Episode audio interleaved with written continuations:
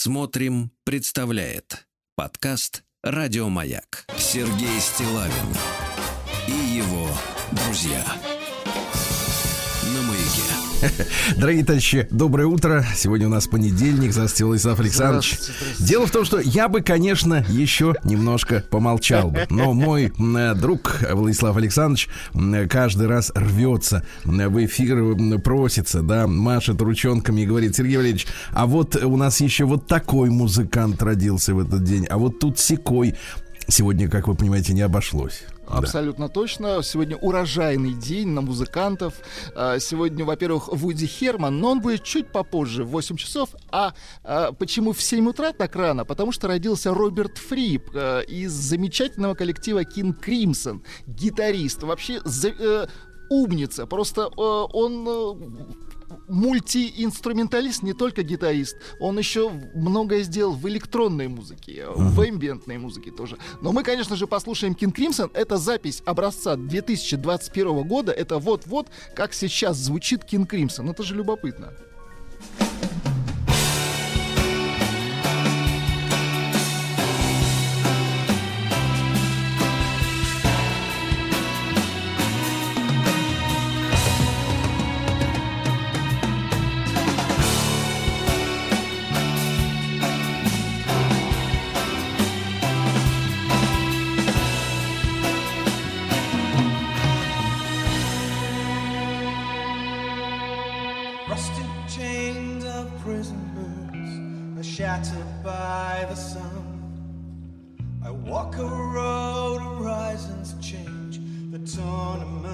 Begun. The purple piper plays his tune, the choir softly sings. Lullabies in an ancient tongue for the cause of the crimson.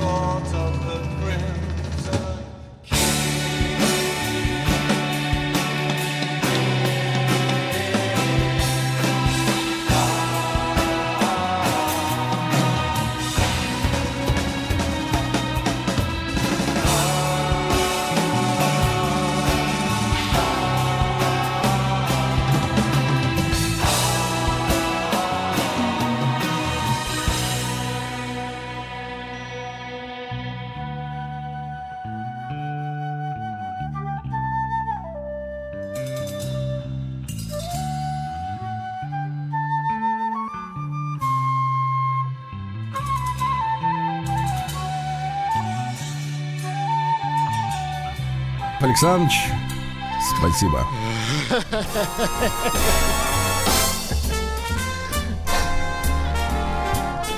Достаточно. Сергей Стилавин Тема. и его друзья.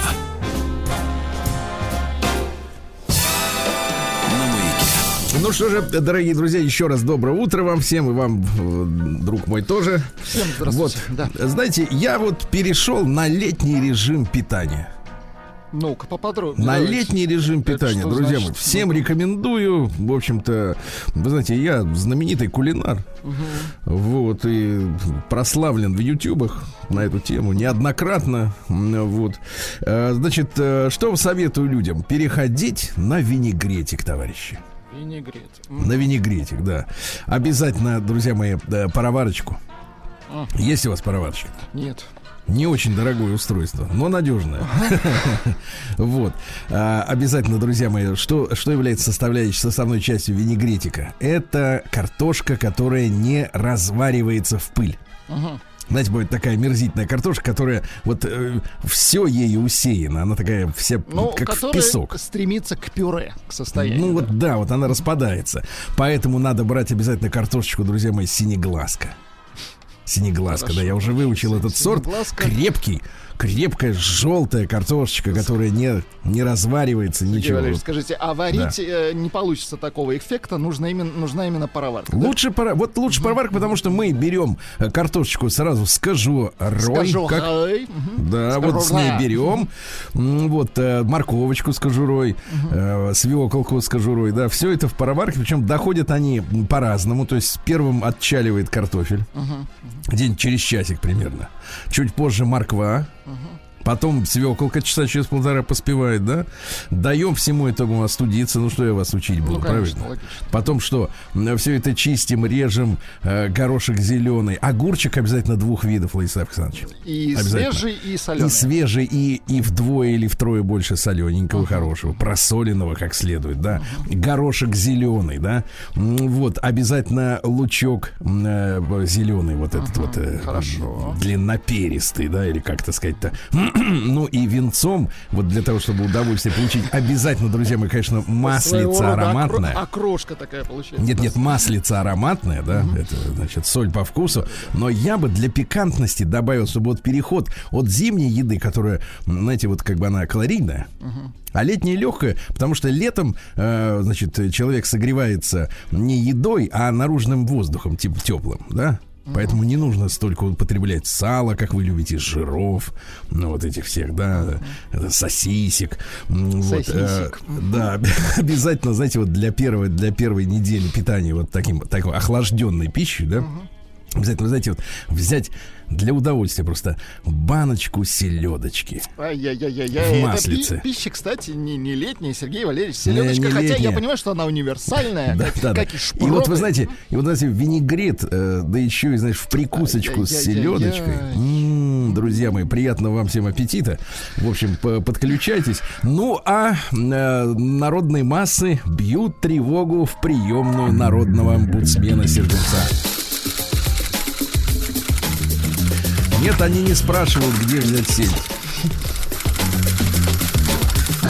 Приемная нос. Народный омбудсмен Сергунец. Ну что же, друзья мои, получил, получаю от вас письма с большим удовольствием. Вот Владиславу Александровичу пересылаю буквально м, это сочинение, чтобы он взглянул на фотографию. Извините, Будьте здоровы, дорогой мой. вот так примерно. На фотографию женщины, о которой пойдет речь. Вскрывайте, пожалуйста, письмо и опишите нам женщину. Секундочку, вскрываю. Так, Не женщину вскрывайте, а фотографию. фотографию. Так, Кожаные штиблеты да. а-ля, да. А-ля... Кожаная э, куртка. Да. Кожаные штаны. Ну, такие подкрашенные реснички.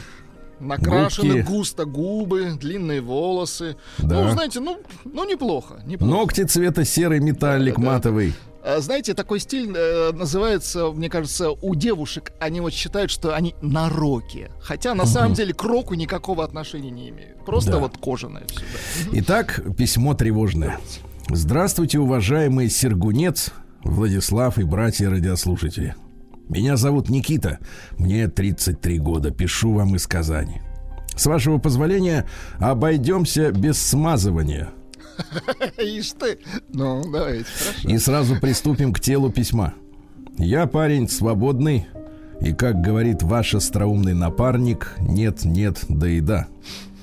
Мы говорим иначе. Да-да, нет, да. Еще с 93-го года выучили эту схему.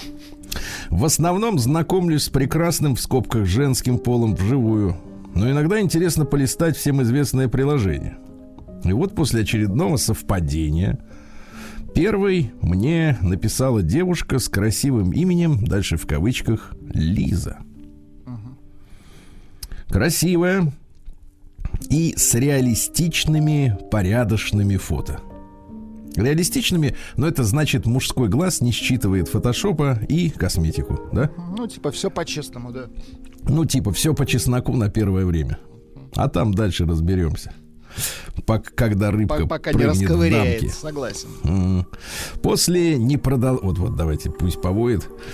После непродолжительного приветствия она предложила перенести общение в WhatsApp, так как редко тут бывает.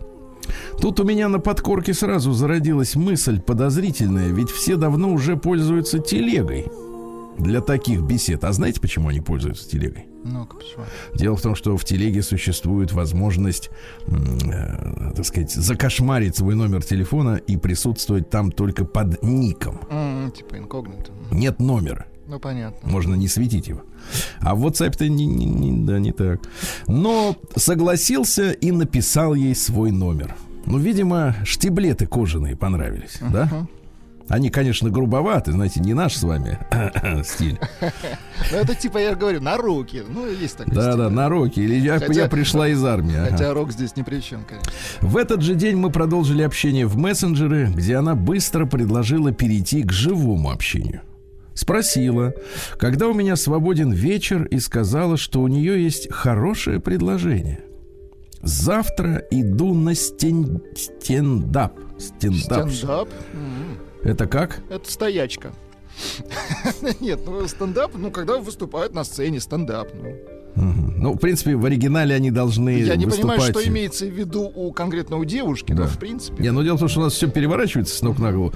Э, Вообще в оригинале это импровизация. Ну да, да, да. Но в нее вот слабо верится с нашим КВНовским бэкграундом. Где встать на сценаристы... сцене и, да, и сжечь. Вот что имеется в виду. Завтра иду на стендап. Была бы очень рада, что такой симпатичный мужчина составит мне компанию, так сказать, познакомимся и классно проведем время. А после мероприятия можем прогуляться и взять по чашечке кофе. Ну, в общем, перевожу. Они э, собрались пойти на кривое зеркало Да. с Петросяном. Да. Давайте по-нашему, по Ну, древнерусскому. по-нашему аншлаг. Да, да, абсолютно точно. Кривое зеркало это все-таки уже модернистский проект такой. Это свежая струя. Затем скинула ссылку для покупки билета. Вот, видите, Ага. какая. А, вот видите. Затем скинула ссылку для покупки билета. И написала, на какой ряд и место она купила билет себе сама. Тут-то я и почуял неладное. Вот, смотри-ка. Молодец. Ссылка вроде настоящая. Кликаю. Рядом с ней седьмой ряд. С обеих сторон места свободны. Две с половиной тысячи цена вопроса. Ладно, смотрю первый ряд. Там все занято. Второй. Полно свободных мест. Третий еще свободнее. Забиваю в поисковик ее номер телефона и выдаются какие-то непонятные услуги. Услуги. Захожу обратно в Киндер, рассмотреть ее получше, но она уже удалилась из совпадений, поэтому фото прикладываю из WhatsApp. Ага. Ну и написал ей, можете посмотреть скрин переписки. Ну, что здесь в переписке такого интересного? Сейчас посмотрим. Действительно, скрин переписки. Да. Ну, Но, в общем, молодец, вскрыл схему, абсолютно вскрыл молодец. гадину. Абсолютно Вскрыл точно. в переписке гадину по скриптум. Ну-ка. После этого я случая, после этого случая я много таких историй слышал. Так что, братцы, с большой буквы Б. Будем бдительны. Э, Хорошо, что в нашей стране есть еще из кого выбрать. Вот это хорошо звучит. Да-да, и познакомиться с приличными девушками. Спасибо за внимание. Прекрасного вам дня, ваш верный слушатель. К, к- сожалению, подписи э, нет. А, не, Никита, да, Никита, 33 года. Но Никита, вот э, я искренне, честно говоря, э, не понимаю, почему ты клюнул вот именно на ее вот эту фотографию. Что в ней выдавало, собственно говоря, приличную девушку на этом снимке? Ну, смотрите, э, носик сделан. Однозначно, таких не бывает от рождения. Это уж поверь мне, Сергунец носов-то навидался. Значит, смотрите. Э, Сам резал носы, хорошо. Носик сделан. Значит, э, э, смартфон для съемки в зер через зеркало держит эффектно раз как-то разошедшимися веером пальцами. Мгм. То Ну, есть то есть рука- такая рука- тертая калачита. Да, рука хотите сказать. профессионально держит, чтобы красиво выглядела и рука тоже. Головка, вот отли- отличительная черта вот таких мукол, головка обязательно, я имею в виду на плечах, э, значит, обязательно наклонена вот на бочок, понимаете? Вот как только девушка на фото склоняет голову, вытягивает ножку, у этой тоже вытянуто, правда, в этом в коже, но тем не менее. Пальцы вот сразу, да, Ребята, сразу подозрение, понимаете? Сразу. Настоящая девушка на фото, во-первых, она улыбается, понимаете? И Да. улыбается не смартфону, в котором она видит свою вот это вот, э, свое, свое вот это произведение имиджевого искусства, а тебе улыбается. И вторая Понимаете? примета от Владика. И приличная девушка никогда не попросит мужчину приличного перейти в WhatsApp. Ну это просто некрасиво. Да. Согласитесь? Вообще м, женщина никогда не просит мужчину. Порядочно. Прием корреспонденции круглосуточно. Адрес стилавинсобакабк.ру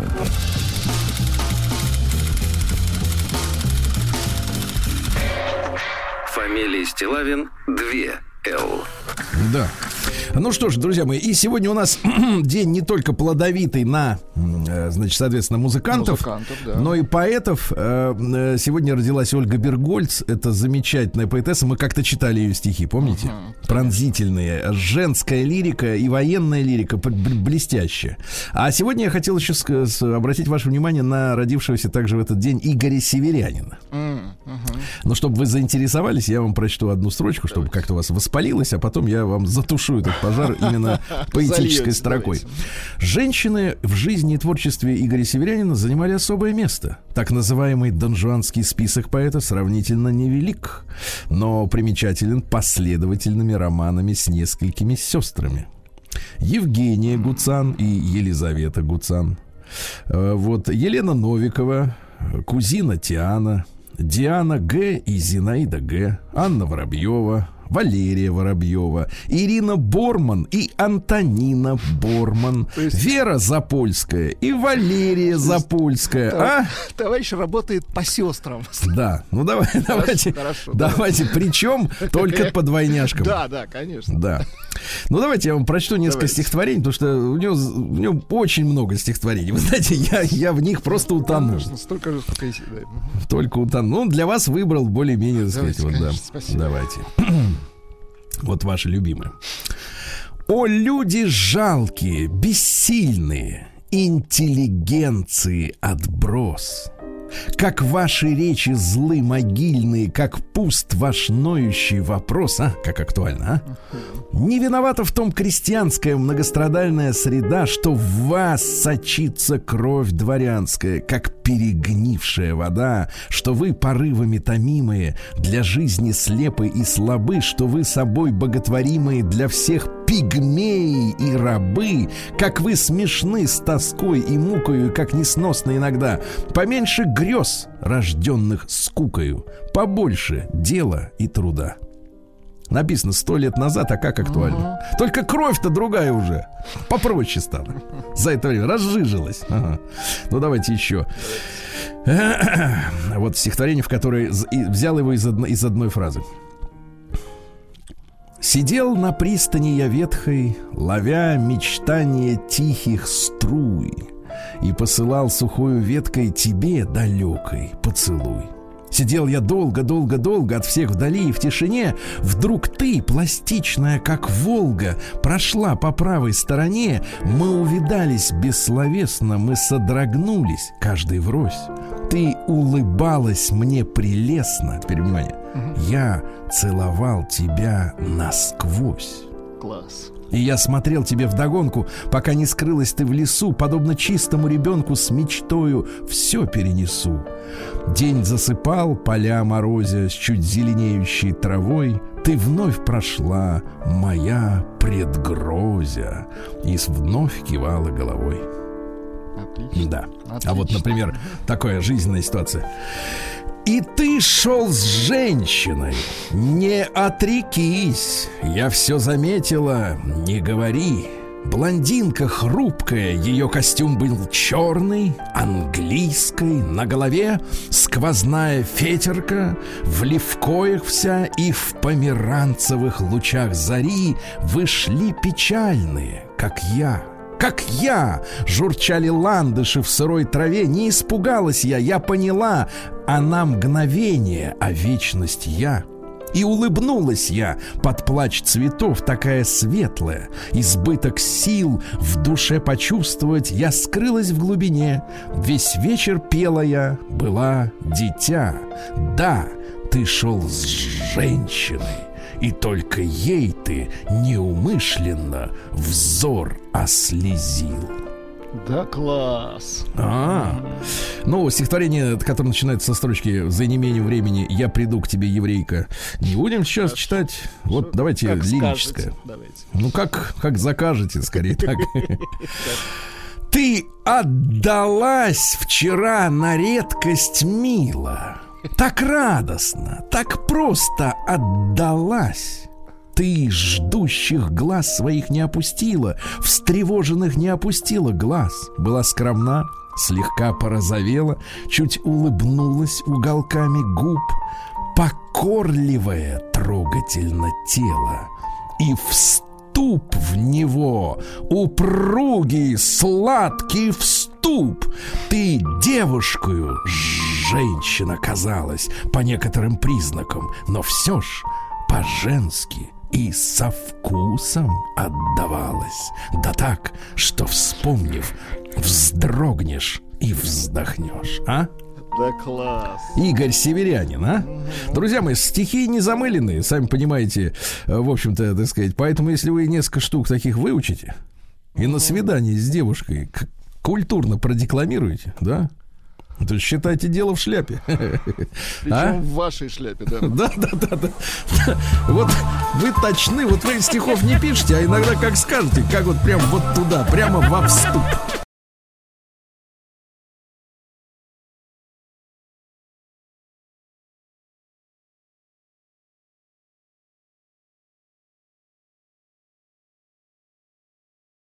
Не Понимаешь? выходит пока, да. Не дают, мирно. слушай, ну что делать? Глобальная неделя безопасности дорожного движения. Хорошо. Ну, нормально. Международный день света. Напомню, что свет есть у того, у кого есть уголь, газ, мазут. Конечно. Давай свет. И ядерная энергетика. Нет, ну это свет не, не короткий, а потом тьма. Нет, Но ладно. вспышка яркая, Зато у согласен. нас безотходная уже стала. Да, день биографов сегодня хороший, да. А, День Весак, это товарищи индуистов. Э, Если хочешь изменить мир, измени природу человека.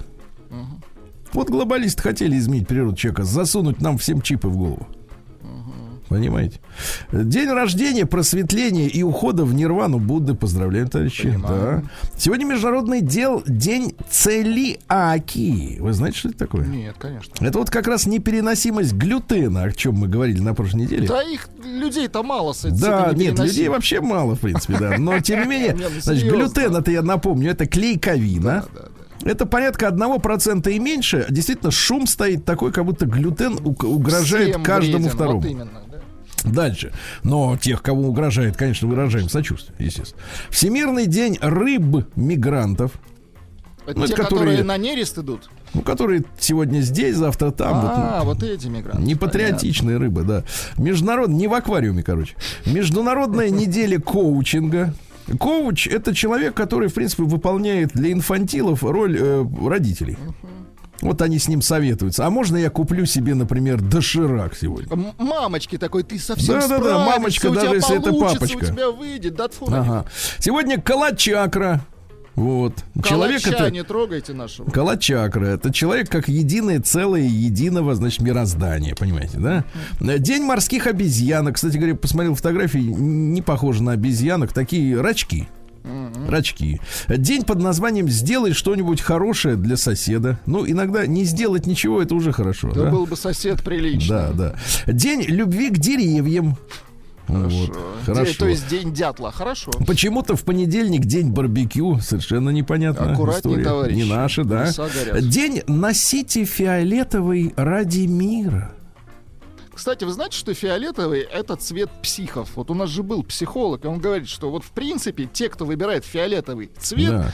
к ним нужно присмотреться. Да и он и сам был с ног до головы фиолетовым, да. День пирсинга сегодня. Хорошо. Вот. Не хотите что-нибудь вставить-то в пупочек? Так у меня же серьга была, уже все заросло. Да Р-? Рок-н-ролльные годы прошли, Сергей Так можем Валерьевич. расковырять снова. Я вам сам расковыряю. Да, шилом. Значит, праздник подлиз. Подлиз. Сегодня день танцев с привидениями. Вот, видите. Ну и русский народный праздник с тремя сразу названиями. Мавра рассадница. Ну, чтобы люди рассадой занимались, да. Мавра молочница и Мавра зеленые щи. Так вот, считалось, э, что Соответственно, э, капусту начинают точить черви. Понимаете, да? Вот черви. Надо аккуратнее быть с этим. Э, Зелеными щами день назывался потому, что в середине мая начинали варить щи не из квашеной капусты, из прошлогодней, а из зеленой, из щавеля, лебеды, крапивы. У крапивы, кстати, только верхние листочки надо собирать. Вот там, где Самые под, молоденькие. под корень тогда не надо. Считалось, что в этот день коровы, наевшись свежей, сочной травы, приносят самое вкусное и густое молоко в году. Наваристое да? молоко. И поговорки какие. И хозяйке легко, коль на столе молоко. Вот так. Сергей Стилавин и его друзья. Ну что ж, в 1204 году Балдуин девятый Почему Болдуин? Болдуин. Алик Болдуин. Нет, Балдуин, А, да. Коронован как первый император только что созданной Латинской империи, так называемой. Она просуществовала недолго, там ну, меньше 60 лет, но это государство, чтобы вы понимали, было образовано после того, как э, крестоносцы из четвертого похода, э, которых спонсировали византийские э, держатели денег, а эти же деньги потом переместились в Голландию, а теперь они осели в Лондоне. Понимаете, да? История это продолжается, все то же самое. Так вот, на эти деньги крестоносцы пошли и разорили Византию. Установили там собственную диктатуру, запрещали людям, кстати, говорить вот в течение этих почти 60 лет на греческом, на своем родном языке. И так далее, так далее. А как, какой финал интересный? Значит, венецианцы часто, значит, посещали Константинополь со своими торговыми флотами, торговали. Ну, понятно, это же барыги, да? Вот. А 25 июля 1261, вот как раз во время отлучки венецианского, э, ну, там, скажем так, ЧОПа, Так. или, как бы, как это называется? Главнокомандующего. Ну, платной армии, Ну, короче да, да, да. Да. А Константинополь попал в руки греков, они воспользовались этой возможностью, всех остальных перерезали, выкинули и, в общем-то, ну, еще протянули 200 лет э, до того к момента, как их уже окончательно э, разорили э, османы. Османы, да. Да, но надо понимать, опять же, что османы победили побежденную уже Ну, Византию. они потому слишком что- ослабленные были, да, да. первым делом ее разорили сволочи эти из Венеции. А, в 1535 в Москве заложили каменную стену. Хорошо. Очень хорошо. А в 1717-м Вольтера посадили в Бастилию за сатирические произведения. А потому что надо выбирать выражение. Да. Вот сейчас какие, какие наказания? Ну, гражданство лишат, ну, А Какие выкинут, да. наказания? Вон, Уилл Смит вышел, и все, и по щам. Да, и по морде получил. Вот, Крис Рок. Да. Так вот, смотрите, э, ну, цитаты какие. Подлец же, Вольтер, не зря. Например, брак — единственное опасное приключение, доступное даже трусам. Какой подлец. Я без ума от женщин, особенно если они красивы и податливы. Где Подлец, подлец, Э, точно. История — это ложь, с которой согласны все. И, наконец, самое актуальное для времен интернета. Когда чернь начинает рассуждать, все пропало. Вот так вот, да. Смотри, а если бы ему сказали, что появится интернет, он, наверное, бы это С самое... ума сошел бы. С ума сошел, точно с ума сошел. В 1768-м э, э, российская императрица Екатерина II издала указ о постройке в Петербурге памятника Петру Первому, знаменитого медного всадника, да, шикарный монумент. И с точки зрения геометрии, развесовки, да, потому что он же там на двух копытах стоит все. Плюс хвост. А не камень забывайте. какой? Так вот, к моменту открытия, а произошло через 4 года, в августе 1782 а, сам скульптор, э, соответственно, э, товарищ, э, как он, Фальконе, да, Да, да. он уже из России смылся, забрал все чертежи, представляешь, подлец. И его не пригласили на открытие, доделывали подмастерье. Но вот интересные несколько фактов я вам расскажу. Вы их наверняка не знаете, хотя в Петербурге провели не самые худшие вре- времена своей жизни. Наверняка бывали и рядом с памятником, правильно? Ну, Конечно. Так вот, интересно, что а, рассматривался вопрос, как бы сделать взгляд Петра выразительным. И 20-летняя ученица Фальконе, Мгм. Марианна, по фамилии Колло, вот, э, говорит, а вы, говорит, маэстро, сделайте у него зрачки в виде сердечек. Да ладно. И если вы присмотритесь в бинокль, хотя бы в театральный, или в видеокамере, э, ну, или в смартфоне вы увеличите, реально подойдете, да, то увидите, что у него зрачки не круглые, а в виде сердечек. Это, кстати, идея очень понравилась императрице. Мгм.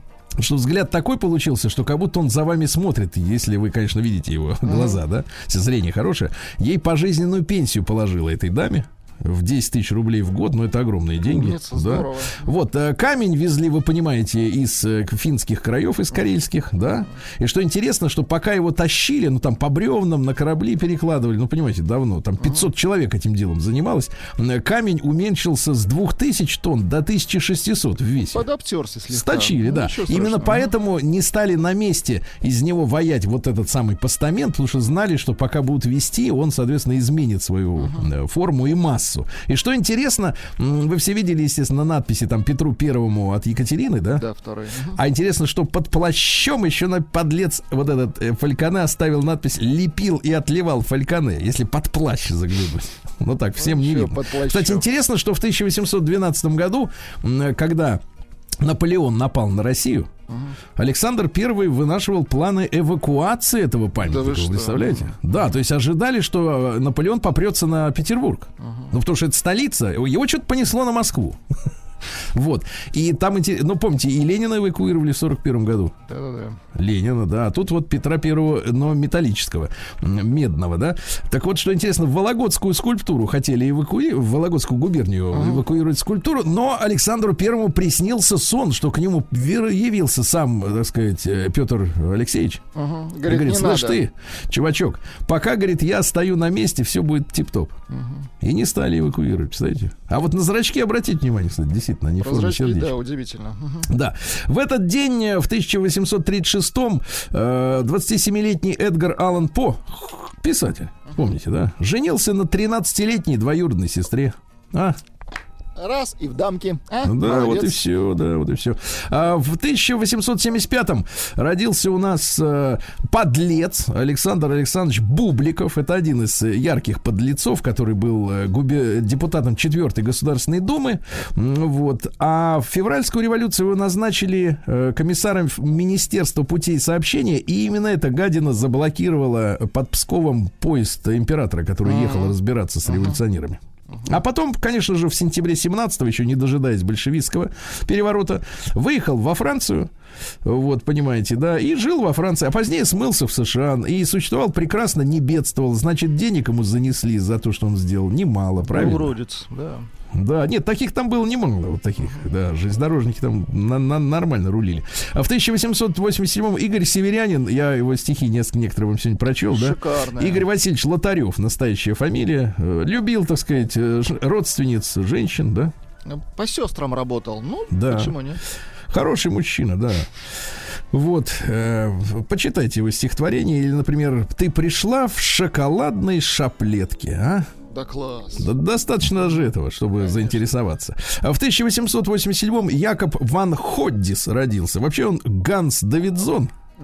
Ну, говорит, буду Якобом Ходисом. Немецкий поэт-неопатетик. Ох, ничего себе, давайте. Неопатетик. Например, у остряков сбивает ветер шляпы, на высотах везде какой-то крик, и верхолазы падают растяпы, и к берегам, как пишут, зверь проник. Ну, в общем, набор слов. да. Крепко, да. Мгм. В 1893-м родился русский и потом французский композитор, потому что он уехал после революции в 20-е годы во Францию.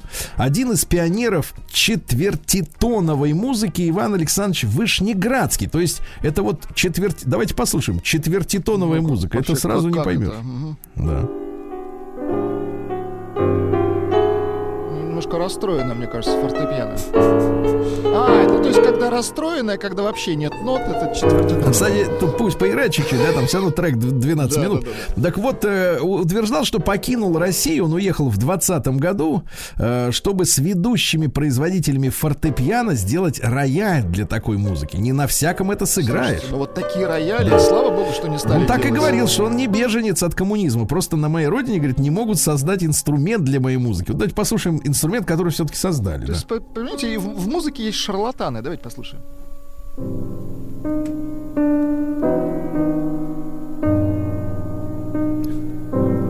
Честно говоря, даже гроб нести под такую музыку. Ну просто Никак, расстроенное фортепиано. Ужас. Вот, ну и что? И э, герой настоящий в 1905 году Петр Петрович Вершигора, партизанский компа- э, ком- командир, герой Советского Союза, автор романа «Люди с чистой совестью», понимаете? Учился в институте имени Бетховена, а потом взял винтовку. Вот так. Сергей Стилавин Друзья мои, ну я сегодня уже упоминал, что в 1910 году Ольга Федоровна Бергольц родилась, замечательная поэтесса, да, ее фраза «никто не забыт, ничто не забыто», э, на Пискаревском кладбище. И э, у нее прекрасные пронзительные э, женские стихи, да, в хорошем смысле женские. Вот они честные, потому что очень часто в женских строках очень много, скажем так, притворства, э, а иллюзий, которые не воспринимаются аудиторией, понимаете, да, то есть какие-то ассоциации. Да, вот, ну, те же самые песенные стихи, да, современные женские. Ну, ты слушаешь и не понимаешь, что человек говорит Чё вообще нужно? о чем. Что надо, да, вообще, сама-то понимаешь, да. Вот, э, а, а у Бергольца они понятные и, тем не менее, тоже женские. И, и вот с них, мне кажется, надо брать пример. А вот посмотрите. Одно из моих любимых, короткое. Взял неласковую, угрюмую, с бредом каторжным, с темной думою, с незажившей тоскою вдовьей, с непрошедшей старой любовью. Не на радость взял за себя, не по воле взял, а любя. Понимаешь? Хорошо. Вот и хорошо. Вот видите, вот так надо писать стихи. Понятно все, чтобы было. Вуди Герман родился в 1913 году. Американский кларнетист великий, да, руководитель Биг. Бен. Да, им даже, кстати, этому Биг Бенду Игорь Стравинский писал музыку. Да вы что? Да, настолько нравилось ему. Ну, пропитался, видно, западным этим э, образом жизни. В 1915 году Сергей Петрович Антонов родился писатель. Дело было, было в Пенькове, а? Шикарное кино. Что можно сказать? Тракторист, понимаешь ли, из тюряги-то откинулся, да? Правильно? А на деревне был выдумщиком, Да, и понимаешь? закрутил, так сказать, с дочерью Закрутил как надо гайку. Да, в 24 году вышел первый номер журнала замечательного «Мурзилка» для детей от 6 до 9 лет. Читали? Замечательный журнал. э, Вот Ябеда, Корябеда и прочие герои. Они нас в детстве просвещали, правильно? Иллюстрированный.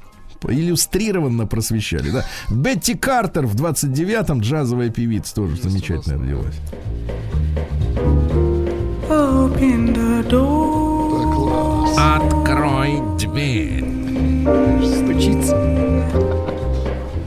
I'm off Дальше непонятно.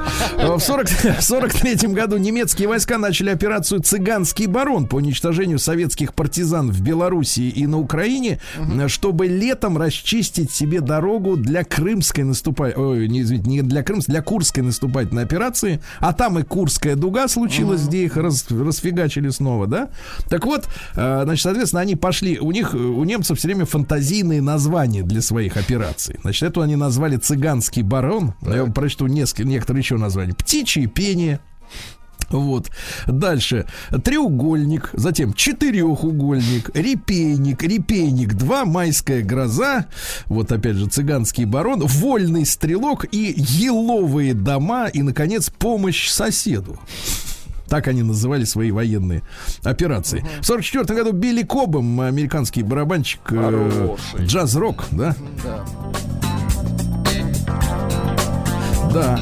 А в 44 году родился Дэнни Треха, квадратный человек американский, лати, так, Это мексиканского происхождения. Страшный, страшный мужчина. Дело в том, что в 12 лет он, он, он страшный, это не потому, что он играет хорошо, а потому что он действительно страшный. Он в 12 лет подсел на героин. Ужас.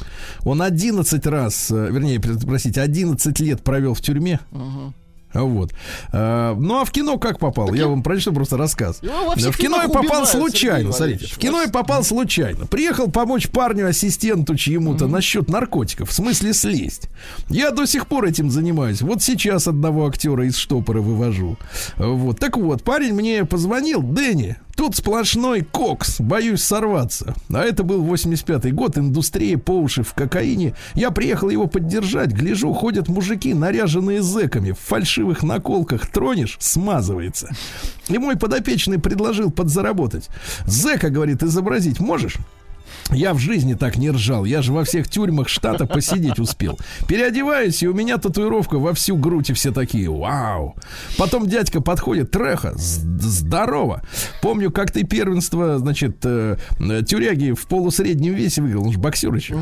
Вот. А оказалось, сценарист спросил, боксирую ли я еще. Типа, у них один актерик, надо его подучить. Я говорю, в массовке 15 баксов платит. А тренер сколько получает? А он 320. Класс. 320 в день. Вот. Ну и, соответственно, что скажу, это увидел Кончаловский Андрей. Так. Вот, у него была с этим проблема. Эрик э, не особо его слушался, он мне дал эту роль. Подошел такой, беру тебя в фильм. Потом история несколько раз повторялась. При- прихожу в массовку, а меня вытаскивают из толпы. Пять лет играл уголовника номер один. Говорил всегда одну и ту же фразу. Обычно «гаси их». Вот, один режиссер дал мне дробовик, говорит, высади ногой дверь, а там импровизируй. Ну, За дверью люди как играли в покер, так я им фигачил, ну и так далее. Ну и цитаты. Еще одна. Ко мне на съемках Де Ниро подошел и говорит, ну что, Дэнни, твой звездный час, очень тобой горжусь. Я еще на схватке, фильм «Схватка», понял, что из тебя выйдет толк. Я посмотрел на него и говорю, мистер Де Ниро, давайте я вам кофейку принесу. А тот в ответ, нам с тобой пусть теперь другие носят. Да. В 46 году Роберт Фрип, вы уже сегодня Да, о нем да, рассказывали, основатель группы King Crimson, да. Замечательный гитарист, да. В этот день, э, в 46 году в Калининграде, ныне это город Королев, это подмосковный Калининград, да, у нас два их было. Э, Московской области организовано НИИ реактивного вооружения РКК «Энергия». Поздравляем товарищей наших, да, космических, так сказать, инженеров. В 47 году родился Дэрил Свит, это барабанщик из Назарет. Да, он совмещал должность барабанщика и менеджера. Говорят, что был, Удобно. был очень интеллигентным, и его, к сожалению, не стало в 99 году от сердечного приступа. Они готовились э, к туру в поддержку альбома «Бугалу», и вот песня из этого альбома называется «Вечеринка в Кремле».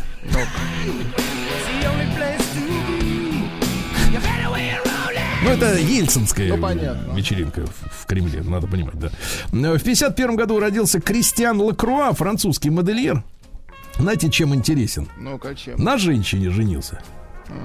Оригинально, согласен. Вот и да, это для этого очень Это оригинально. Ну, цитаты какие? Давайте, значит, цитаты какие? Э, Самая, самая яркая цитата. Я, в принципе, откровений мыслей мало у кого видел. Моду нужно носить.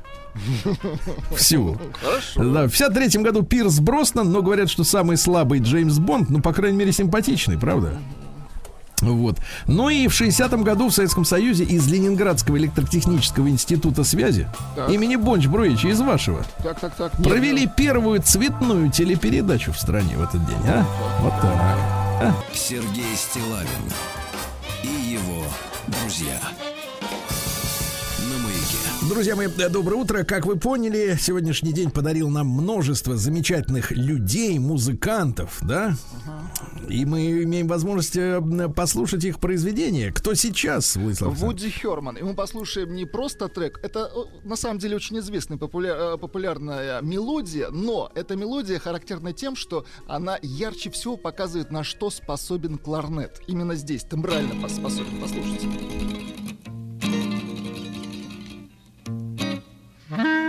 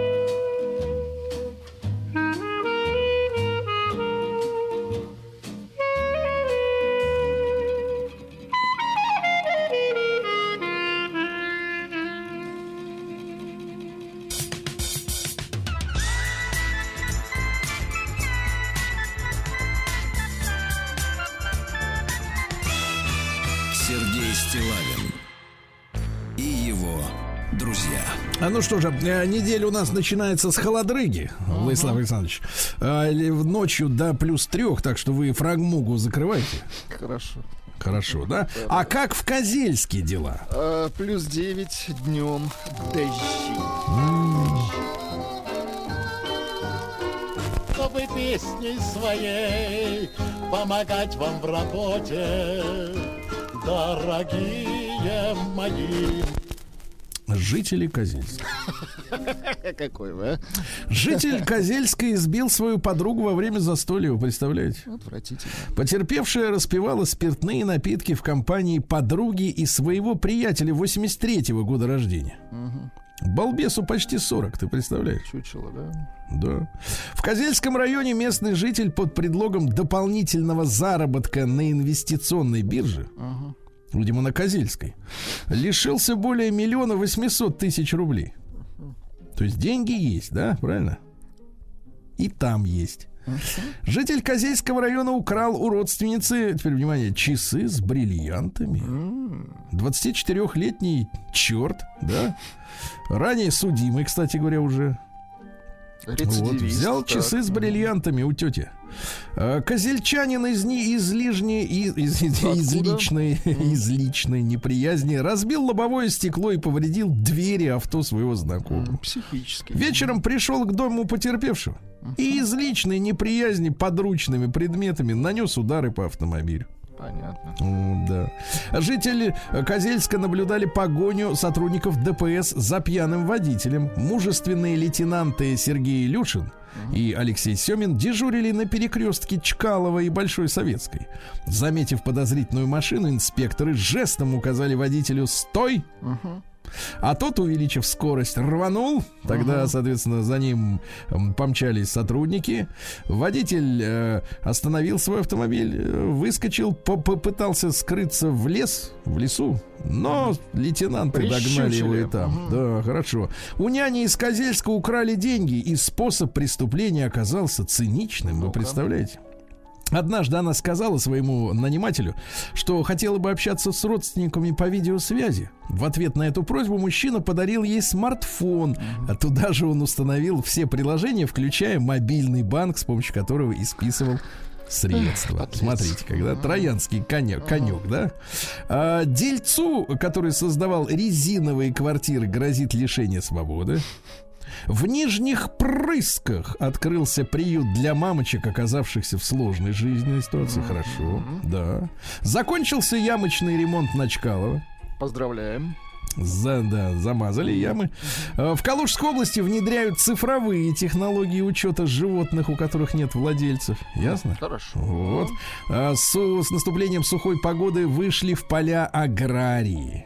Понимаете, да? Наши поздравления. Мгм. Да, ну и наконец хорошая новость. В Козельске э, экобоксы для сбора отработанных батареек набирают популярность. Ты куда? Я в экобокс. На часу. Сергей Стилавин и его друзья. На маяке. Так, ну что же у нас такого э, общего, так сказать, развивающего, да? Вот, пожалуйста, в Минздраве рассказали, что ипохондрии. Знаете, что это такое? Ну, типа депрессии. Ну. Нет, это когда что? человек боится заболеть болезнью какой-нибудь. А, вот Да-да-да, 20% страдает, представляешь? Трусы. А с- не, трусы, а ипохондрики. Трусы это другие. Дальше эндокринолог Потешкин назвал продукты, которые мешают похудеть. Особенно из числа тех, которые э, позиционируют себя как полезные для здоровья. Ну-ка, Например, фруктоза М. мешает похудеть. Фруктовые соки, естественно, да. И продукты со скрытыми жирами. Это, например, ваша любимая мраморная говядина. Да. Ну и для, так сказать, если как-то попроще в кошельке ситуация, то э, колбасы, сосиски, э, вот Ну, такая вот вкусное, история. Понятно. До 3000 рублей за стоянку с работающим двигателем э, автомобиля во дворе может получить водитель, ясно, товарищ? Жаль. Не надо прогревать моторы. Не надо, все, время прошло. На холодном доезжайте. Давай, вот и все. В Роспотребнадзоре рассказали, что невероятно похожи шампиньоны для сердца, э, по, по- не похожи, полезны шампиньоны для сердца и сосудов. Э, Витамины группы В э, и холестерин унимают, да, и нервную систему успокаивают, э, и предотвращают инфаркт, инсульты. Представляете, Мне ешьте кажется- шампиньоны. Мне кажется, просто накопилось на складах очень много шампиньонов. Надо сбывать, да.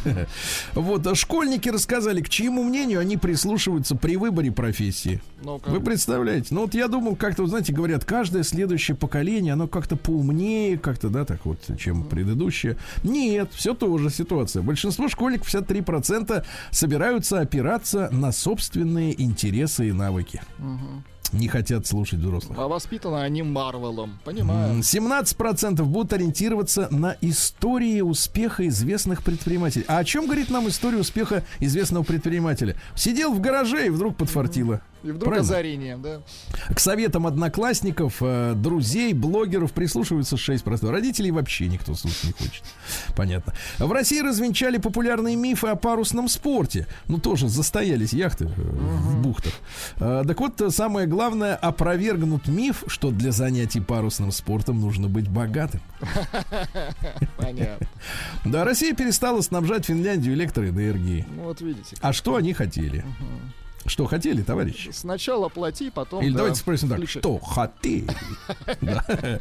Да. А, В Чувашии в этом году почти в 10 раз увеличат посевные площади хмеля, то есть пивко свое собственное, понимаете, Не наконец-то. путать с хмели. Мгм. Да. А ГИБДД напомнила, что надо делать водителям во время жары. Иметь с собой бутылку воды. Если почувствовали себя плохо, незамедлительно остановиться, выпить воды и умыться. Гениально. Умыться. Дальше. Э, Эксперты назвали автомобили злостных нарушителей правил дорожного движения. На первом месте владельцы Форда Фокуса.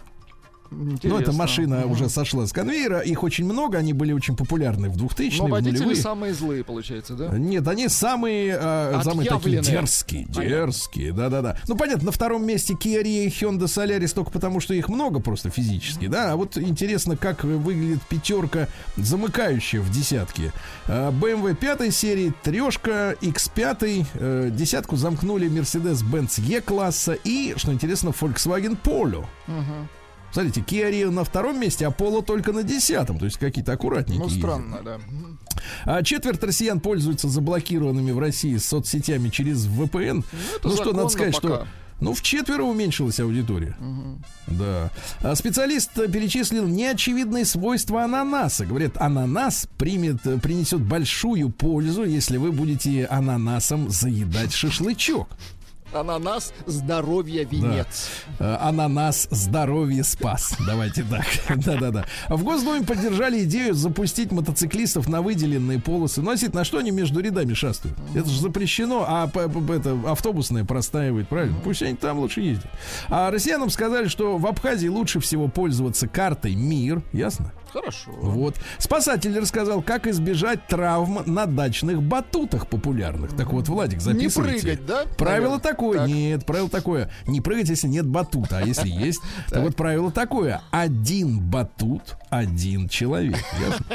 Хорошо. Вот. Еще раз, э, по- так сказать, э, про- про- протранслирую мысль депутата Госдумы товарища Султана Хамзаева, который усомнился в пользе профессионального футбола для России. А зачем нам вообще сегодня футбол нужен? Логично. Давайте определимся для себя, зачем нам эта большая государственная машина. Это ведь не частная история. 97% денег в футболе государственный. Какая цель? Чего мы хотим добиться? Я Ну вот да, так вот. учитывая то, что с нами никто не собирается играть в футбол, это вообще просто... Да.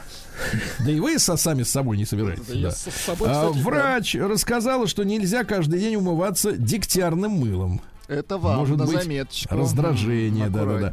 А Спортивный врач рассказал, с чего подготавливать надо начинать э, подготовку тела к лету. Ну-ка, давайте. Пройти обследование. Хорошо. Пройти обследование, да. В МВД объяснили сложности с принятием правил дорожного движения для электросамокатов. И дальше вот такая интересная цитата. Дороги на улицах российских городов не готовы для электросамокатов. Товарищи дорогие, там офицеры или чиновники. А скажите просто, а как так вышло, что вот дороги не готовы, а, А барыги самокаты на получают, дорогах. Мгм. получают прибыль с них, да, вот как бы, как вот так мы Интересно, сделали? Очень интересно и непонятно. А, Врач объяснила, как мужчинам избавиться от пивного живота. Не пить. Не пить пиво. В Самаре создали робота для спасения космонавтов в открытом космосе. Ну, в Самаре огромные заводы наши космические. Бывали там, помните, Владислав? Конечно. Передаем всем сотрудникам горячий привет. А, и в музей тоже. А, Александр Васильев, историк моды, ваш любимый, самый авторитетный, назвал одним из самых модных оттенков этого лета цвет омлета. Цвет омлета. Цвет омлета. Трудно вспомнить, какой он, да. Вот. э. Татарстан э, собирается вложить в производство материнских плат 2 миллиарда рублей. То есть это наша будет силиконовая Хорошо, долина, правильно? В Казань привет шлем. А, нутрициологи посоветуют, советуют есть яблоки, груши и сливы с кожурой. Как производится? ролой. Вот, правильно, с кожурой. А, раскрыт секрет правильной посадки картофеля, друзья мои. Перед посадкой клубни за неделю до этого нужно, до того, как окунать в, в землю будете их, а, разрезать. То есть Разрезать. недельку должны полежать на воздухе. А Юрий Эдуардович Лаза объяснил, почему российские звезды переехали, например, в Израиль. Из-за национальности. А почему он не может объяснить, почему он песен не пишет, а? Из-за национальности. Это не ваше дело. Ясно? Вот. Дальше. Половец Рылов, наш герой, объяснил, почему российский футбол невысоко котируется в галактике. Ну-ка, почему? Слишком медленный. Слишком медленный, да, да, да. Ну, еще пару сообщений буквально. А, Сергей Витальевич э, заявил о повышении интереса к русской культуре в мире. Да ладно. Ну, когда запрещают, тогда, Да, конечно, тогда интерес повышается. интереснее. Понятно. Ну, конечно. А так вот, если тебе пихают, то прям вот ложкой в рот, так ну, и на- на- нафиг, да. Дальше фитнес-центры сообщили, что опять теряют клиентов. Вот. Ну и, наконец, Владик, для вас. Давайте Давайте, проверим ваше давайте, состояние. давайте. В ГИБДД напомнили водителям об опасности похмелья. Так вот, смотрите, если с момента употребления алкоголя Так. прошло более 8 часов и чувствуется головная боль, тремор, то ручонки так, так. трясутся, сухость во рту, вялость, раздражительность, жажда, скорее всего, это похмелье, ясно? Теперь Вот и ясно. все. Трясутся Я ручонки? думал, к чему это все. Понятно, похмелье. Это оно. Теперь проще. Так, ну что же у нас э, происходит в мире женщин? Да. Э, в мире женщин давайте-ка посмотрим, да. Вот что интересного. Парикмахер-стилист предупредил об опасности частого перекрашивания волос. Опасность? А в чем Могут опасность? повылазить. Могут выпасть, Сергей Валерьевич. Да, могут хуже. повылазить, да. Дальше что интересного? Э, Пожалуйста, вот такое. В Индии мамочка 36 лет притворялась папочкой, чтобы уберечь дочь от этого злого мира. Пришло сообщение от Юрия, ну, подписано, не знаю, Юрия, Юрием Лозой. Пи- Он пишет следующее. Новые пишут песни те, у кого старые плохие. Ясно. Вот это правильно. Да, инстасамка, знаете, есть такая. Заявила, что обязательно вставит импланты в ягодицы своей будущей дочери. Кошмар. Вот слушайте, на тему, это даже вот дело не о конкретном человеке, который нуждается, мне кажется, в помощи нашей общей, а дело в том, что вот в целом э, очень часто родители, и в частности мамочки, да, еще нерожденному ребенку начинают э, вот планировать жизнь. Каким он будет, Ну, как сложится, ребенка, в- где да. он будет э, успешным и так далее. Да, вот здесь, но здесь вершина успеха, конечно же, импланты в ягодице. Ну, конечно. Что еще нужно человеку для счастья? Чтобы комфортно сидеть на стуле. Чтобы да. сидеть было мягко на опилках, да. А Родившаяся с двумя и с двумя женщинах пожаловалась на двойные в разное время вот Все причем. новости должны быть такими, Сергей Валерьевич. Да, да, да, удвоенные, да. Врач э, наз- назвал бьюти-процедуры, ну, это вот женщины любят, когда... э, Когда хорошо им после Когда этого. им делают хорошо, в кабинете специально под музыку такую расслабляющую, да, не то, что вы крутите вот это музло. Так вот, которые могут вызвать э, онкологические заболевания. Например, выпрямление постоянное волос. М-м. Знаете, у нас вот как-то странная публика. У нас, если волосы прямые, люди любят, чтобы Их они крутят. завивались. Да, да, да. А если они вьются, они любят их э, выправлять. А вот Чё всегда стремится человек к тому, Может, чего вам у него нет. смириться просто как бы с тем, что есть, и как бы начать по- получать удовольствие от этого, товарищ. Юлия Высоцкая объяснила, чем же она так привлекла внимание Андрея Кончаловского на Сочинском кинофестивале давно-давно. Она хорошо готовит. Нет, А это чем? уж она потом начала в, телеке готовить. А вот э, Юля все-таки мудрая женщина, она у нас была как-то в гостях в эфире. Так вот, э, оказывается, по ее мнению, большинство людей выбирают партнера, похожего на себя не только по духу, Так. но и внешне. То есть э, Юлия считает, что она с Андреем Сергеевичем похожа. И вот, значит, представлена фотография, и, может быть, отдаленно как-то действительно какие-то черты, Ну, есть, может быть, взгляд, может быть, Ну, скулы. по, дли- по длине Да. во- волос, если отпустить, да? Да, ну и все, давайте с женщинами на этом и... Слава богу, я считаю.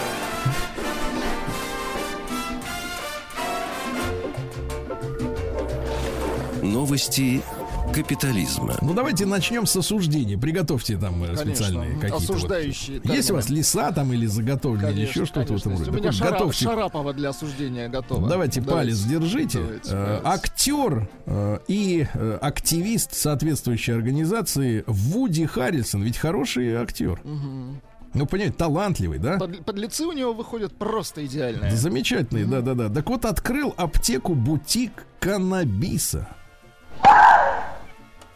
Вот так, Это было да. осуждение Стыдно, Вуди. от Стыдно. Марии Шараповой, да. Мерзость. Эксперт назвал неожиданный недостаток мороженого. Оказывается, если поесть перед сном, можно не уснуть. Ну, лишь бы можно всегда было проснуться после вот этого мороженого. В Лондоне зафиксировали два новых э, случая заражения людей оспой обезьян. Вы представляете? Как они контактировали, интересно? Они ж на острове. Садовод рассказал, как предотвратить появление сорняков. Оказывается, нужно положить газон. Рулонный. Хорошо. И не будет сорняков, да. В Великобритании Ротвейлер сбежал из дома, чтобы пойти в бар. Неплохо. Хорошо.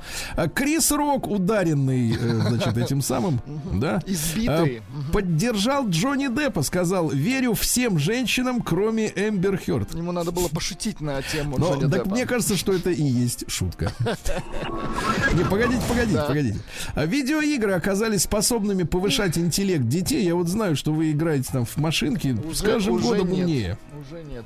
Да, родители в Индии подали в суд на сына и невестку из-за отсутствия внуков. А? О, хорошо. как, да. А дальше, что у нас интересного? Производители матрацев объяснили, как вывести пылевого клеща. Как, сжечь Вас-то матрас? кусают ночью? Сжечь матрас? Нет, не Нет, кусают. не сжечь, посыпать пищевой содой, оставить на несколько часов, потом при пропылесосить, клещи все повылазят, а вы их засосете Да, туда в тогда мешок. начнут люди пропадать на этих Да, матрацах. дальше, дальше. Эксперт по уборке рассказал, как избавиться моли от моли в шкафу. Это Ну-ка. масло цветков лаванды надо Прекрасно. держать там. Лаванда, да. кстати, у нас в 10.30 будет посвящена целая передача лаванде. Да, да, да. Дальше. В Иллинойсе будут штрафовать владельцев долго лающих собак. Долгим определяется 15 минут. 15 минут действительно Да. долго. Ну, еще несколько сообщений. Там не забудьте мне попросить меня прочесть самое главное сообщение. Зоологи обнаружили, что дельфины получают кайф при помощи токсинов рыбы фугу. Хорошо. Представляете, да?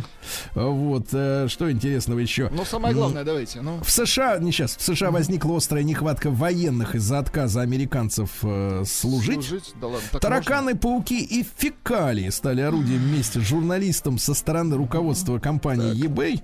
И, наконец, физики поймали магноны за превращением в фаноны. А? Комментарии излишни. Крепкие ребята, правда?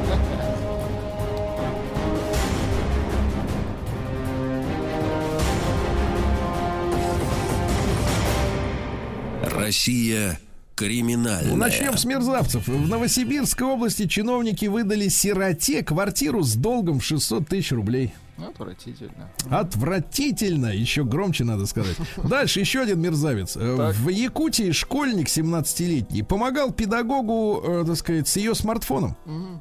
И украл у нее со счета 8700 рублей. Вот урод. Видимо, оценил так э, свои услуги, да, низко.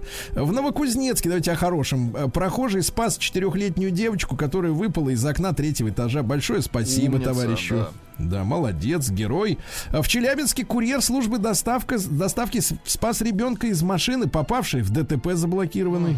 Тоже герой самый настоящий, правильно? Давайте а в Кировской крепкое. области, давайте совсем о хорошем. в Давайте, Кировской области школьники нашли упавшую с крыши уезжавшего автомобиля сумку с миллионом рублей Вот это хорошо. и отдали в полицию. А вот это не очень.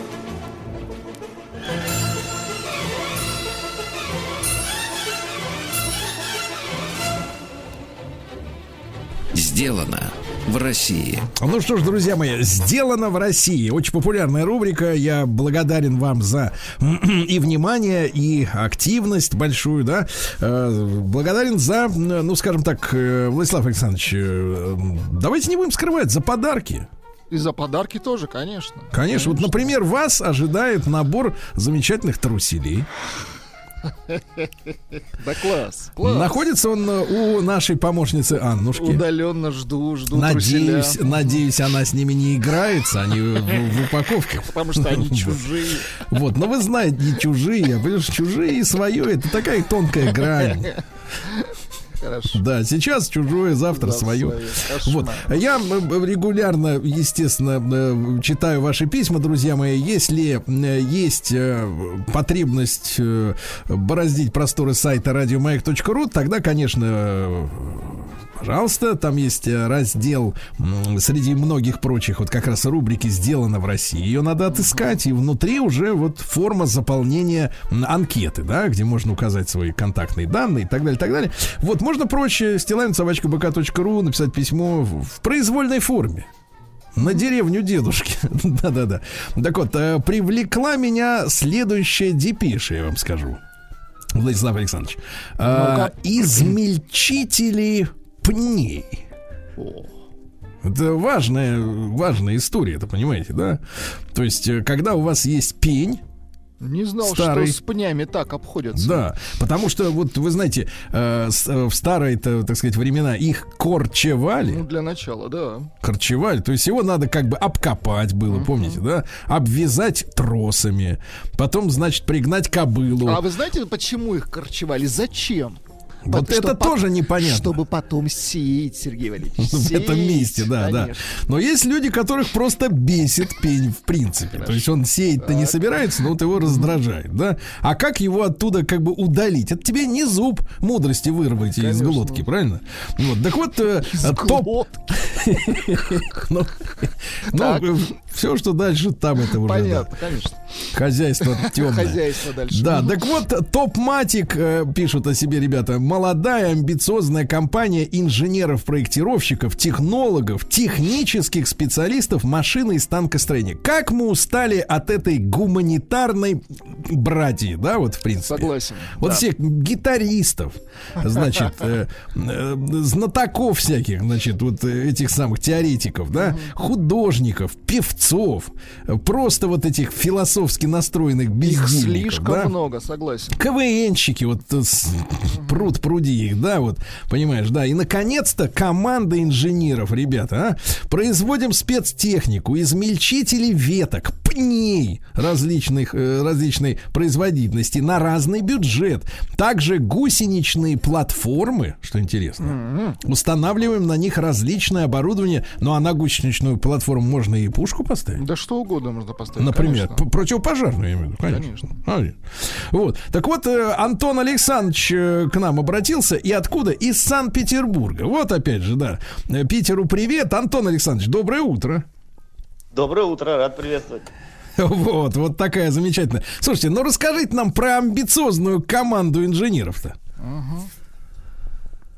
Мы на протяжении 8 лет занимались станкостроением, мы строили станки с числовым программным управлением. Так. То есть мы автоматизировали процессы, любые производственные, независимо металлообработка это, либо деревообработка. Потом несколько это поднадоело, и мы как бы исчерпали э, свои возможности в этом. Мы решили свои полученные Да и возраст применить. уже, да? Да и возраст. Мы решили применить эти знания в направлении посерьезнее, выпускать Так. спецтехнику. Для начала мы придумали и разработали собственные гусеничные блоки э, с различными гидромоторами под Слушайте, а различные расскажите, цели. расскажите, вот какого это штуки размеров? То есть вот так вот, знаешь, когда гусеничная платформа представляется система огня Буратино, например. Такая мощная штука. А вот у вас что это такое вот гусеничная платформа? Гусеничные платформы, э, ну, это резиновые гусеницы, с, при помощи гидравлики они приводятся в движение. Мгм. Э, Значит, и они предназначены под любые машины, то есть от, от 500 килограмм и до там 5-10 тонн. Ну, это пока то, что нам удавалось сделать, да. Это машины были измельчители, и траншеи-копатели, и, в общем, различное оборудование. Все, что Слушайте, можно а как это, как эта штука, как эта штука движется? Ты, ты, Антон Александрович, ты вот употребил слово там гидравлика, да? То есть я так понимаю, Да. что там не дизельный мотор, да, стоит, не бензиновый, а, а как вот она приводится в действие? Да, стоит дизельный мотор, э, к Так. нему подключается к этому мотору э, э, гидравлический насос, который Мгм. нагнетает давление, и при помощи этого давления жидкости э, э, распределителями распределять либо на левый, либо на правый гидромотор, и при этом гусеницы начинают э, приводить машину в действие. Слушай, а с точки Работу. зрения инже- инженерного дела, мы с Владиславом Александровичем тоже недалеки от этого, да? В принципе, кубик Рубик-то разобрать можем Мы собрать. инженеры в третьем поколении. По, по деталям, я имею в виду. Раскурочить отверткой. Ты скажи, пожалуйста, а почему не прямой привод дизельного мотора, а вот именно через гидравлику? Дело в том, что разрабатывать коробки под индивидуальные проекты очень тяжело. А при Мгм. помощи универсальной гидравлики можно разработать любую машину индивидуально под э, каждого заказчика, под каждые требования. А, это так у вас бутик плюс. получается. Мгм. Наверное, так, да. Слушай, скажи, пожалуйста, а вот э, мы, мы знаем с Владиславом Александровичем, он вот засыпался в свое время на экзамене, э, когда сдавал тему коэффициента полезного действия. А скажи, пожалуйста, а вот эта гидравлика, она много сжирает, э, условно говоря, энергии у движка и, и такой вот привод? Или наоборот, это экономичнее, чем коробка? Нет, это экономичнее, и можно рассчитать э, гораздо легче и получить КПД до 85%, Ух ты. а, что, в принципе, для коробки передач э, ну, приблизительно будет то же самое. Потому что А, при Владислав трении шестеренок... Владислав Александрович, у нас ведь, смотрите-ка, на связи-то из Питера настоящий инженер, представляешь? Абсолютно точно. Короче, ребят, э, я так понимаю, что какого-то отдельного сайта у вас нет, да, но зато у вас есть группа ВКонтакте, так и называется Топ-матик в одно слово. Вот, Владислав Александрович, заходите ВКонтакте и набирайте просто лупа, там, видите, лупа, туда, пык. Вот, и набираете топ-матик на конце Си, ну, С, да. Ну, Вот, и, соответственно, там, там видосики есть, как эти штуки все работают. И, э, Антон Александрович, конечно, самое интересное это измельчитель пней. Э, вопрос такой, за, значит, как раньше вот э, с пнями поступали? Как их, так сказать, оттуда выдергивали из матушки земли? Вы вначале правильно сказали, раньше их корчевали при помощи лошадей, потом появились трактора, начали их тракторами выдергивать. Но Да. сейчас наша мусорная реформа а, не позволяет утилизировать пни в неизмельченном состоянии. То есть выкорчевать его можно, но деть его некуда. Жечь в открытый огонь нельзя разводить, Так. а утилизировать на свалке его нельзя вот именно в неизмельченном состоянии. То есть это проблема. Измельченные нужно до какого, до какой степени? В порошок его надо пыль. стереть? До щепы, до щепы до нужно щепы, измельчать. Да. Так, а пень, Поэтому- вот скажи, пожалуйста, вот если, например, дерево там росло приличное какое-то, елка там или береза, да, а пень с к- какой массы может достигать, вот э, если в килограммах? Или в тоннах.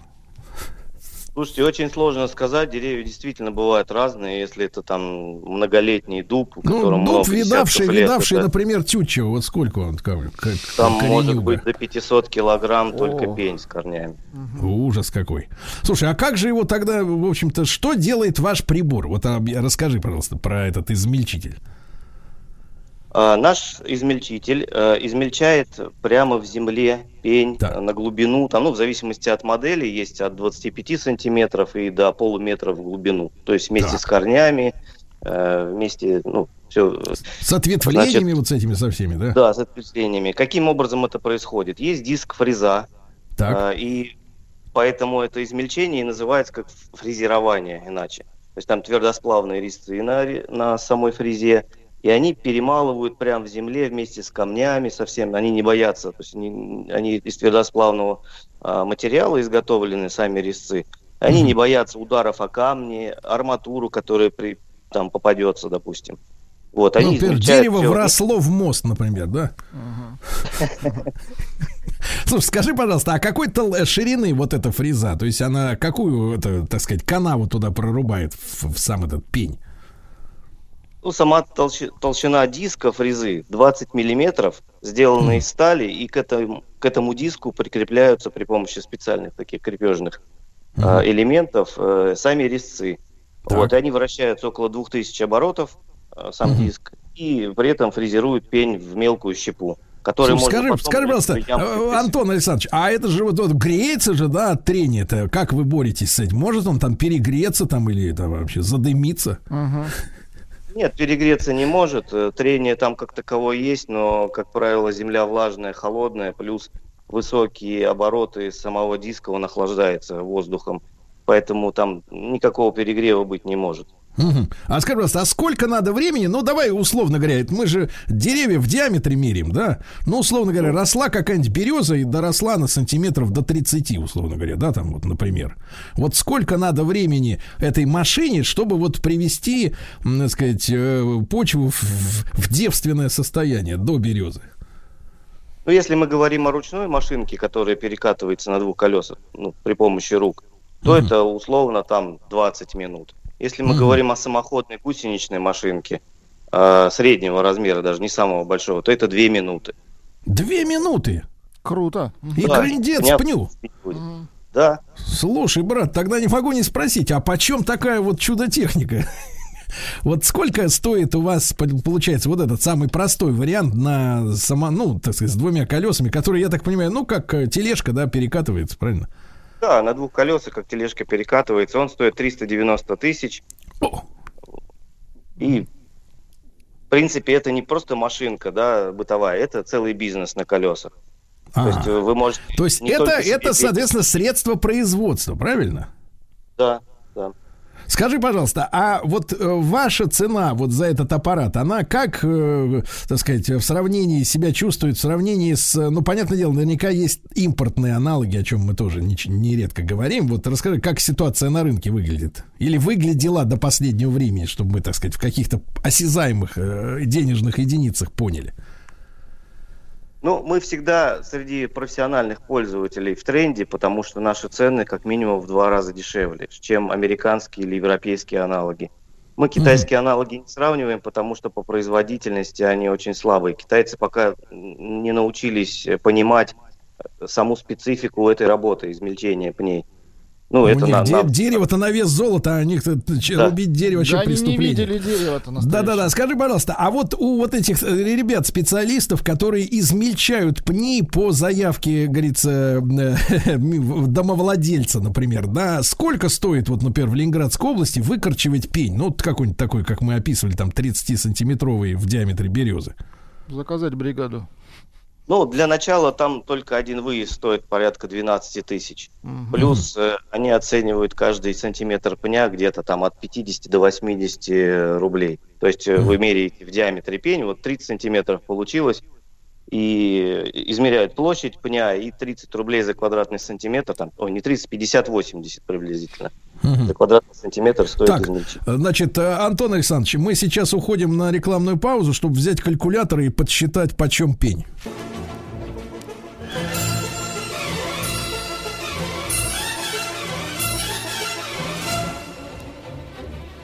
Сделано в России.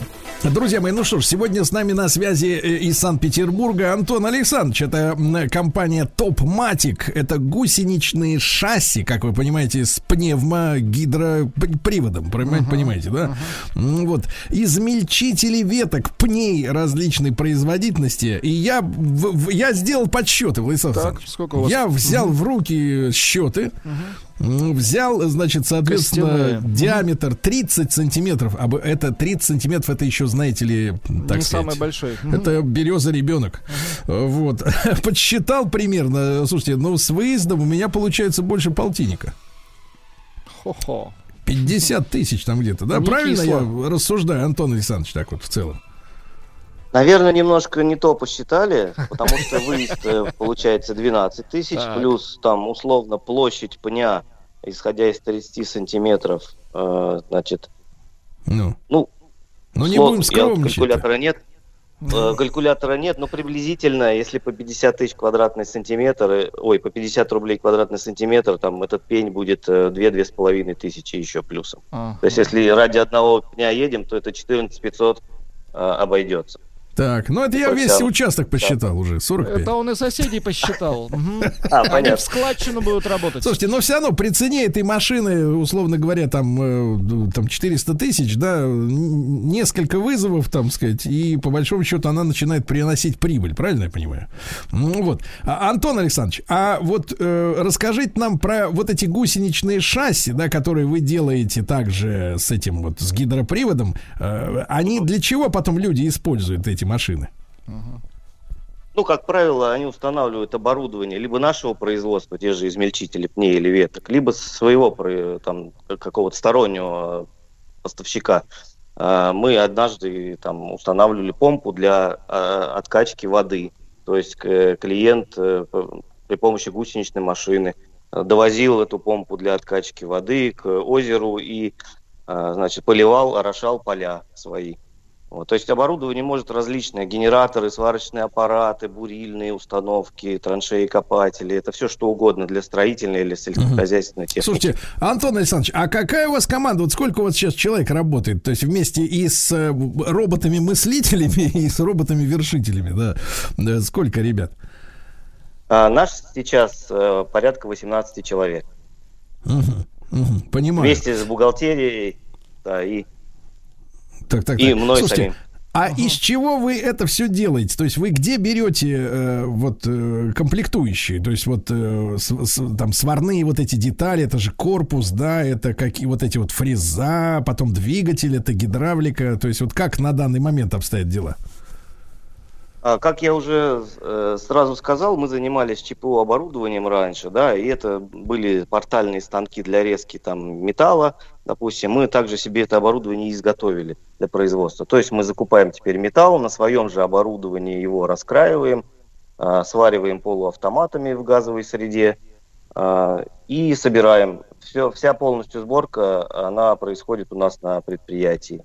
Ну, гидравлику, конечно же, мы закупаем, пока там лидерами были иностранцы, но сейчас э, пришли к нам на рынок э, китайцы.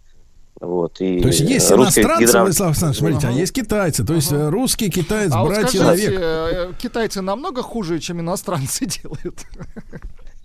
Слушайте, на сегодняшний день уже нет. Э, Различие, оно очень мало. Да. То есть, э, китайцы, они постепенно подстраиваются под рынок, под желание заказчиков, и качество уже практически на уровне Слушайте, европейского. э, э, Антон Александрович, ну вот смотрите, он, э, с точки зрения экономики, поскольку вы внутри, да, производственного процесса, у нас э, иногда люди воют, да, ну и не безосновательно, что в, там в 90-е годы у нас было разрушено производство, целенаправленно разрушено, чтобы превратить нас просто в потребителей и поставщиков бензина, да, и газа.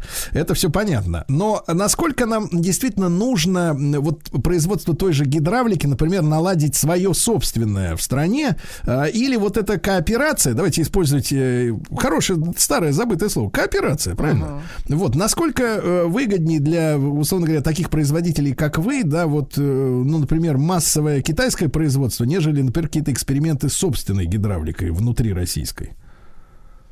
Оно очень нужно. Я посоветовал бы инвесторам вот прислушиваться к этому. Э, В это стоит вкладывать деньги, это стоит производить, потому что сейчас весь рынок в России немножко притормозил в развитии из-за, ну, я имею в виду рынок, который занимается гидравлическими системами. А, м, Нет комплектующих, и в России, к сожалению, делают очень мало и в ограниченном каком-то вот э, количестве. Ну, и я так понимаю, что это, что это различного рода вот эти гидравлические насосы, потом рукава высокого давления, да, вот эти вот штуки Да, плетеные, да, да, да. То есть все это очень нужно. И насколько вы смотрите, вот э, зная производство, да, изнутри свое собственное, как вы думаете, вот такая, во-первых, насколько гидравлика это высокотехнологичная среда, или это такая консервативная сфера, куда действительно можно инвестору податься и, в принципе, достаточно быстро начать производить, э, ну, хорошего качества э, изделия? Ну, наверное, чтобы сразу производить, э, это очень такой сложный вопрос. Э, Имея деньги, не всегда можно сразу получить хороший продукт. Но смотреть в эту сторону стоит, э, и за этим будущее. Гидравлика пока как бы свои возможности все не раскрыла, свой потенциал. Ей можно Ну, а что на первом месте? Вот двигатель. смотрите, а, Антон, что на первом месте? Вот если нас слушают люди, которые э, собираются копеечку, так сказать, э, миллиард другой вложить, вот смотрите, э, рука, с рукавов надо начать, что в, в большем дефиците? Или вот эти гидронасосы, вот какая, какой, какой узел самый ходовой и самый нужный с точки зрения расходного материала? Я считаю, что самый ходовой и самый нужный это гидронасосы. Ага. Я Гидронасос. честно сказать, ес- если у меня появится э, лишний чемодан денег, я обязательно начну производить гидронасосы. Так, товарищи, пока у Антона Александровича нет чемодана, Чемодана, денег, да. хватайте тему. Хватайте тему, вырывайте из рук. Вот. Ну, Антон Александрович, огромное вам спасибо. Питер был на связи. Компания Топматик, дорогие товарищи, если вы хотите сделать большой бизнес на корчевании пней, то есть на измельчении, да, если нужны шасси гусеничные, тогда ВКонтакте группа Топматик, так она и называется, там много видео, контактные телефоны, все есть. Ну и э, наших производителей, я уверен, что в нашем проекте м, сделано в России, однажды в моем почтовом ящике стилайн.собачка.бк.ру свалится письмо от того человека, который занимается гидравликой в том числе. Да, Владислав Александрович?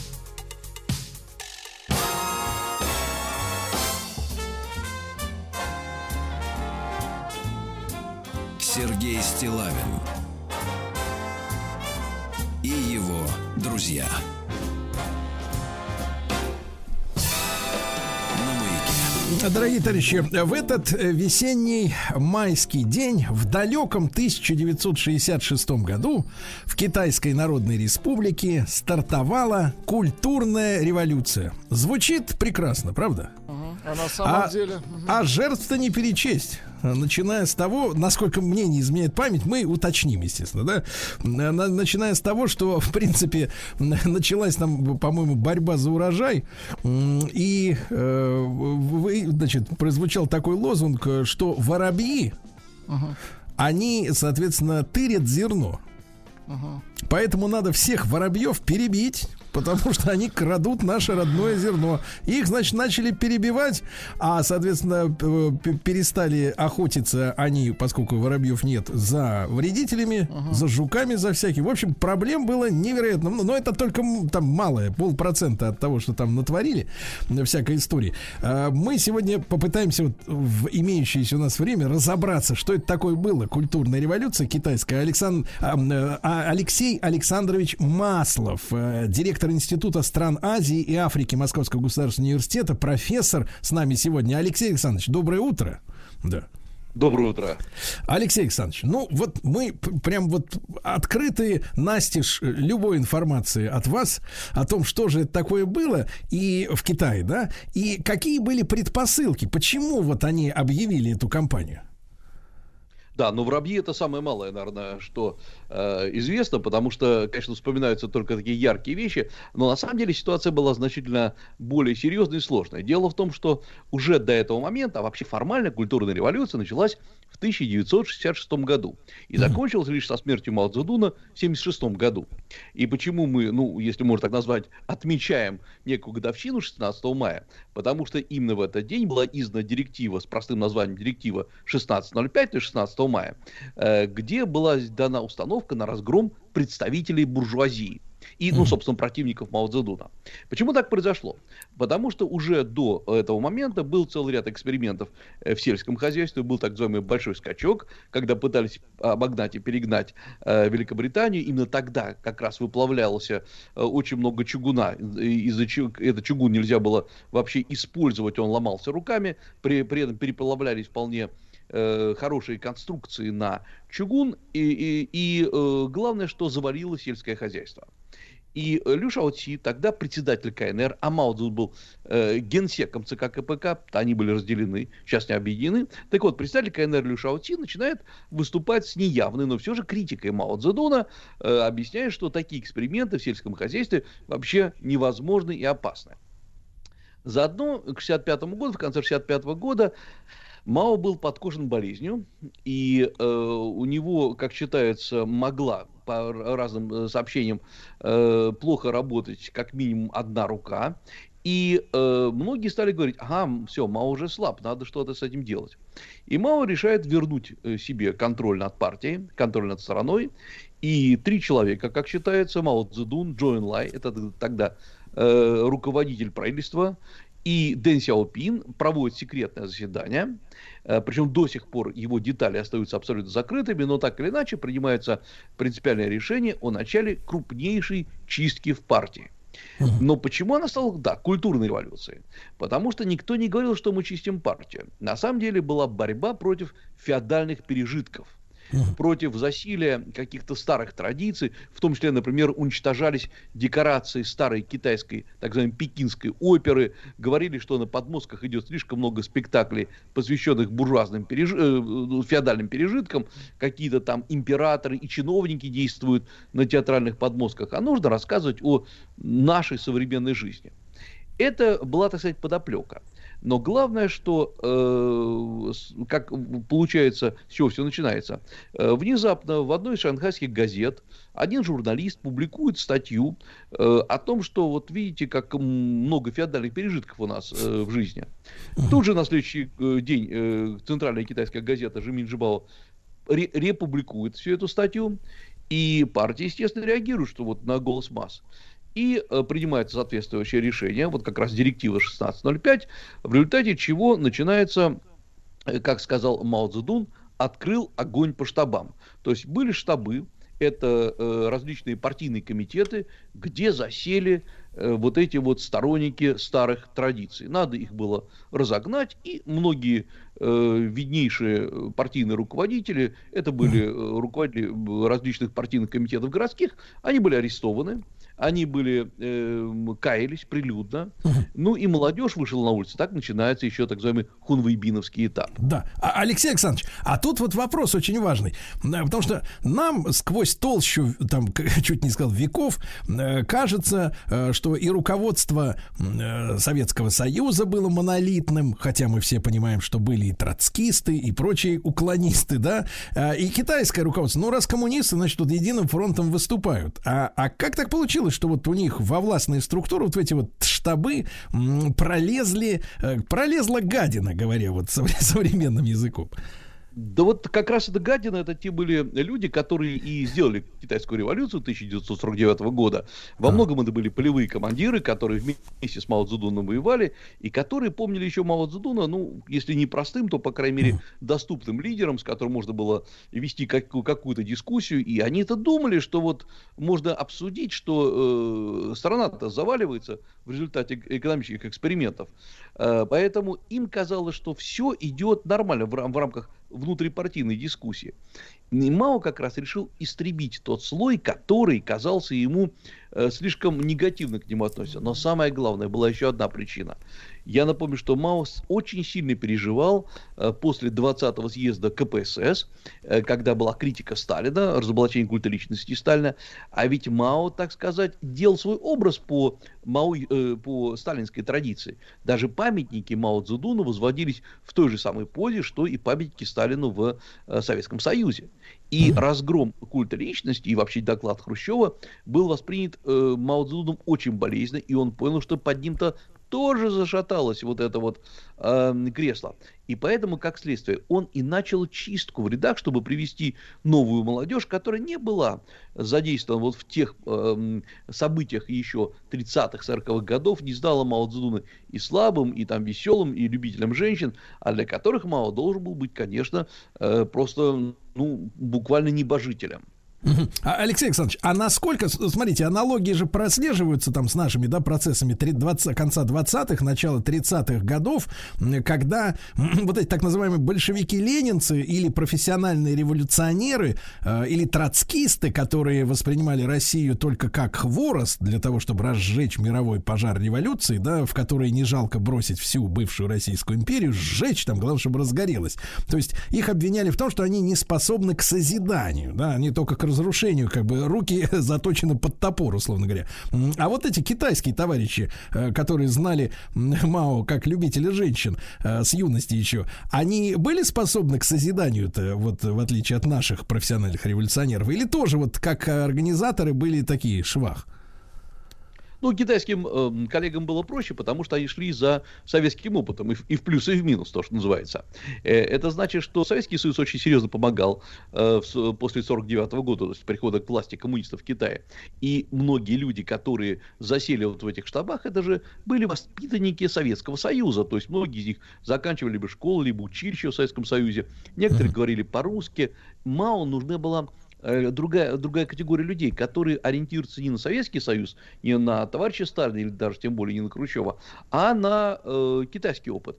И да, я думаю, что они могли бы построить э, совсем другой Китай, более того, э, это были, к сожалению, или там, к счастью, очень простые ребята. Они были выходцами из простейших э, крестьянских семей, и вот они ворвались во власть.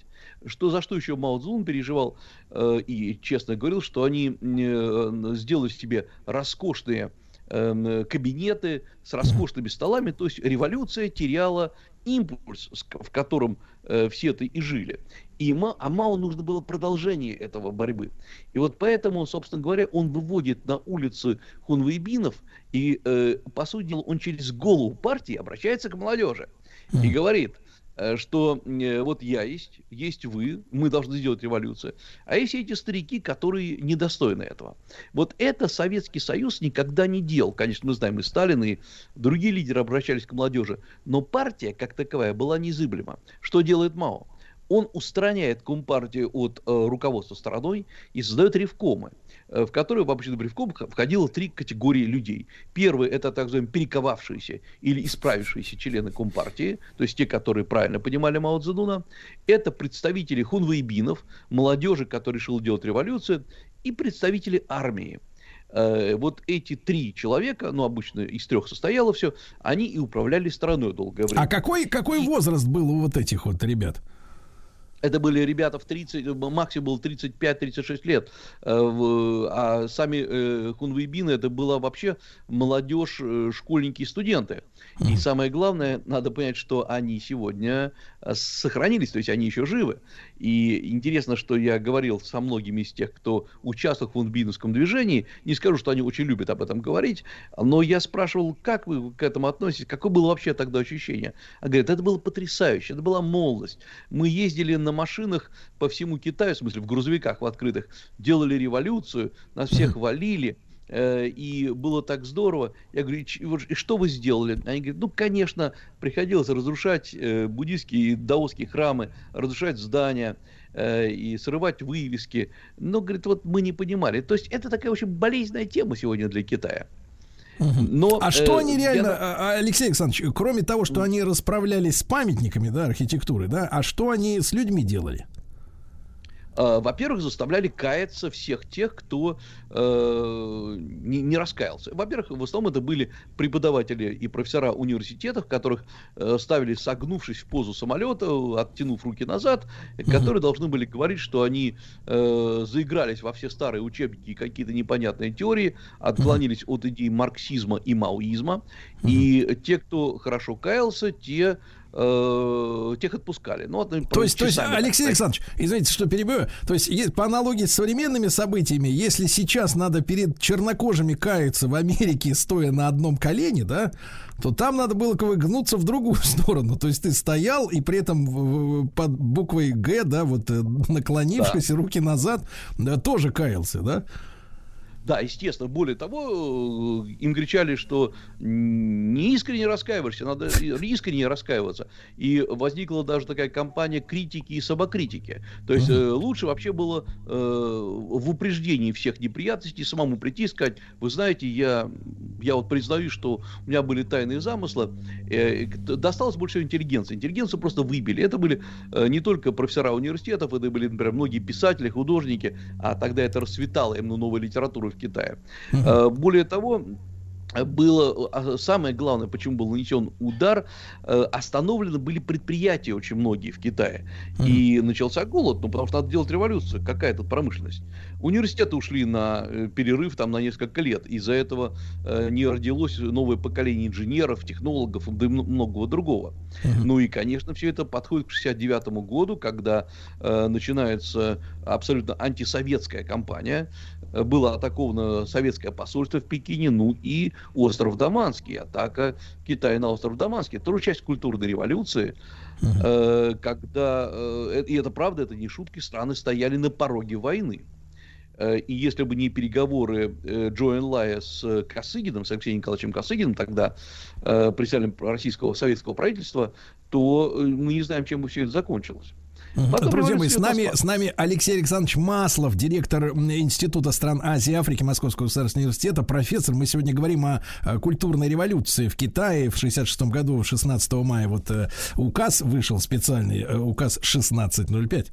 М, а- Алексей Александрович, а вот э, эта история, опять же, возвращаясь там к воробьям и прочим чудачествам, э, и в том, же- в том числе в культурной сфере, э, вот насколько это все было ужасно и ужасные последствия для вот самой страны. Страна впала в глубочайший коллапс, промышленный, производственный, да любой. Э, ну, про, с воробьями-то понятно, это была история, когда э, оказалось, что воробьи, конечно, не просто уничтожают э, каких-то э, зерно, зерно, они еще защищают от вредных жучков, и э, после того, как были воробьи пойманы и, точнее, не давали садиться на землю за счет трещоток, шумов, они должны были летать, не падали умирали, а в конце концов кончилось тем, что э, всякое вот это вот, э, всякие насекомые поели посевы. Это все было вот частью единого безумия, которое тогда существовало. Но все это было на волне э, взлета энтузиазма большого. И вот самое главное, что страна катилась в экономическую пропасть, но при этом энтузиазм был высочайший, колоссальный. Э, И, к сожалению, страна двигалась вот э, к войне. Э, В 69 году, году, когда стало понятно, что уже ну, кормить население нечем, более того, Китай разорвал, и точнее с Китаем разорвали дипломатические отношения многие страны мира. И э, кончилось тем, что постепенно вот этот острый период эм, э, культурной революции э, сходит на нет, начинается обсуждение, а еще в 1971 году, э, когда еще формально культурная революция идет, начинаются тогда абсолютно тайные переговоры между китайской стороной и США. И со стороны США это был как раз Киссинджер, который э, предложил э, ну, наладить отношения постепенно.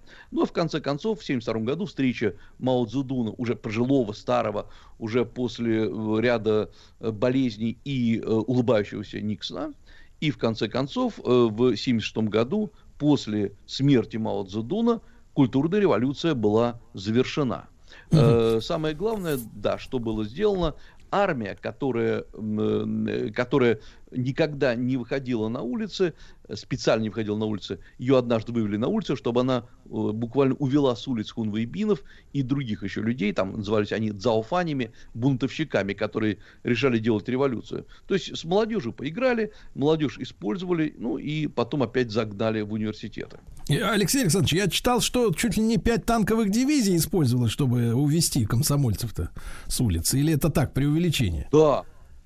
Нет, э, вообще их было много, сколько до сих пор неизвестно, но э, были открыты масса штабов хунвейбинов. Это были ребята очень э, активные, и самое главное, многие из них уже проникли в политбюро ЦК КПК. То есть, например, один из э, руководителей культурной революции, э, ему было вообще только 36 лет, и он был членом э, политбюро ЦК КПК, и, как многие говорили, любовником жены Мао Цзэдуна. Э, а ведь именно она стояла за культурной революцией, Дзян Цин, и именно вот эта группа из четырех человек, которую потом стали называться, называть бандой четырех, э, на самом деле это была группа четырех, вот именно она была э, такими зачинщиками всех мероприятий культурной революции, а Мао формально стал как бы в стороне. И э, после того, как революция закончилась, э, в октябре, э, Мао Цзэдун умер в сентябре 1976 года, а в октябре того же года была эта группа арестована э, во время приема в ЦК КПК, и потом судили, э, в том числе Дзян Цин, жену Мао Цзэдун, уже пожилую, э, кричащую, такую всю революционную, э, приговорили к смертной казни, потом заменили на пожизненное заключение, и она э, повесилась э, в, в тюрьме, в тюремной камере э, так и не признав никаких своих ошибок. Э, Кстати говоря, была очень большая проблема, а сам-то Мао Цзэдун, он насколько ответственный за гибель миллионов людей, потому что по разным подсчетам погибло от 30 до 60 миллионов, кто-то от голода, кто-то был репрессирован, хотя так называемых расстрельных списков в чистом виде никогда не было в Китае. Просто хунвейбины сами разбирались с людьми. Э, И было сказано, что да, в жизни Мао Цзэдуна было э, 80% правильного, 20% неправильного, были сделаны ошибки, но ошибки они сделаны были потому, что он подпал под влияние вот этой группы четырех. Сам по себе Мао Цзэдун до сих пор остается непререкаемым авторитетом в китайской политике. Алексей Александрович, и буквально несколько слов о э, там знаменитом выступлении Мао по поводу «Пусть расцветают тысячи цветов». Вот это когда было сказано и в отношении чего? Это это было немного раньше, это было э, сказано еще в 50-е годы, знаменитое выступление, которое называлось «Пусть расцветают 100 цветов, пусть соперничают 100 школ». В смысле, партийная дискуссия – это хорошо. А. Это, на самом деле, очень старая фраза, там, если не ошибаюсь, третьего века нашей эры. И многие действительно начали дискуссию, на самом деле это была провокация. Все, кто дискутировал и э, плохо высказывался по поводу Мао Цзэдуна и политики партии, после этого были арестованы, ну и пассаж на долгое время. Так что эта фраза имеет такая, такое двойное значение, что за сто, чем заканчиваются все эти расцвет ста цветов. А, Алексей Александрович, ну и последний вопрос тогда совсем короткий. Культурная революция а, привела как раз к объединению Китая со Штатами, как вы думаете? Э, привело не она, привела то, что э, э, Китай собирался перестраивать свою политику. У него был выбор между США и Советским Союзом. Поскольку Советский Союз был идеологическим врагом, претендовал на то же самое место в мировой коммунистической системе, были выбраны США, которые на коммунизм как раз точно не претендовали. И США с этого а момента... На лидерство, да, в коммунизме. Да. Угу. Да, и США начинают новую политику, и вот сейчас Китай во многом продолжает ту политику, начатую еще в 70-е годы. Алексей Александрович, ну, блистательно. Спасибо вам огромное. Алексей Александрович Маслов, директор Института стран Азии и Африки МГУ, профессор о культурной революции в Китае. Чуть-чуть поговорили. Сергей Стилавин и его друзья на маяке. Ну что ж, дорогие товарищи, рука на пульсе истории и особенно вздрогнут сейчас те наши слушатели, которые как и наш Владислав Александрович, нет-нет, да и да, да, Владислав Александрович? Точно. Дело в том, что, да, ну как, можно сказать, на заре, а можно сказать, в разгар перестройки в этот день, 16 мая, вышло постановление ЦК КПСС, забытая аббревиатура, вы считаете, что с самого верха, и Совета министров СССР о мерах по преодолению пьянства и алкоголизма и искоренению самогоноварения. Отлично. Какие светлые мысли. Напомню, что по статистике, вот я сегодня буквально читал свежую статистику, э, значит, э, ну, на прошлой неделе вот писали, что э, затормозилось снижение употребления алкоголя. Угу. А сейчас вроде как-то снизились продажи алкоголя. Вышли на, немножко... на плата может быть, э, самогоноварение вышло в рост, не знаю. В любом случае, э, конечно, э, я хотел бы обратиться за, так сказать, подоплекой всей этой истории, о том, как все это происходило, к настоящему знатоку советской, так сказать, историографии Евгению Юрьевичу Спицыну, историку, публицисту. Евгений Юрьевич, как всегда, доброе утро, здравствуйте. Да, доброе утро, здравствуйте. Я уже думал, вы скажете к знатоку алкогольного производства. Самогоноварение, да. Евгений Юрьевич, вы да. настолько энциклопедически подкованы, я уверен, что вы и в этой области можете много интересного поведать, да? хотя бы теоретически. Евгений Юрьевич, но ведь э, вот борьба с пьянством это вот не первый раз, э, и как-то вот даже, э, ну, будучи человеком уже не молодым, э, опытным в этом смысле, понимаю, что, возможно, и не в последний раз компания была объявлена, потому что и при Николае Санче втором, да, э, преодолевали и сухой закон во время войны Первой мировой вводили. А, в 72 году были меры такие же примерно. Они причем как-то вот в те же календарные сроки, в те же майские дни, насколько я понимаю, да, вот вводились. Почему именно вот э, в разгар перестройки вот встал этот вопрос о, о преодолении пьянства? Вот э, как вы, вы же разбирались наверняка с документами, да? Вообще откуда эта тема пошла и почему?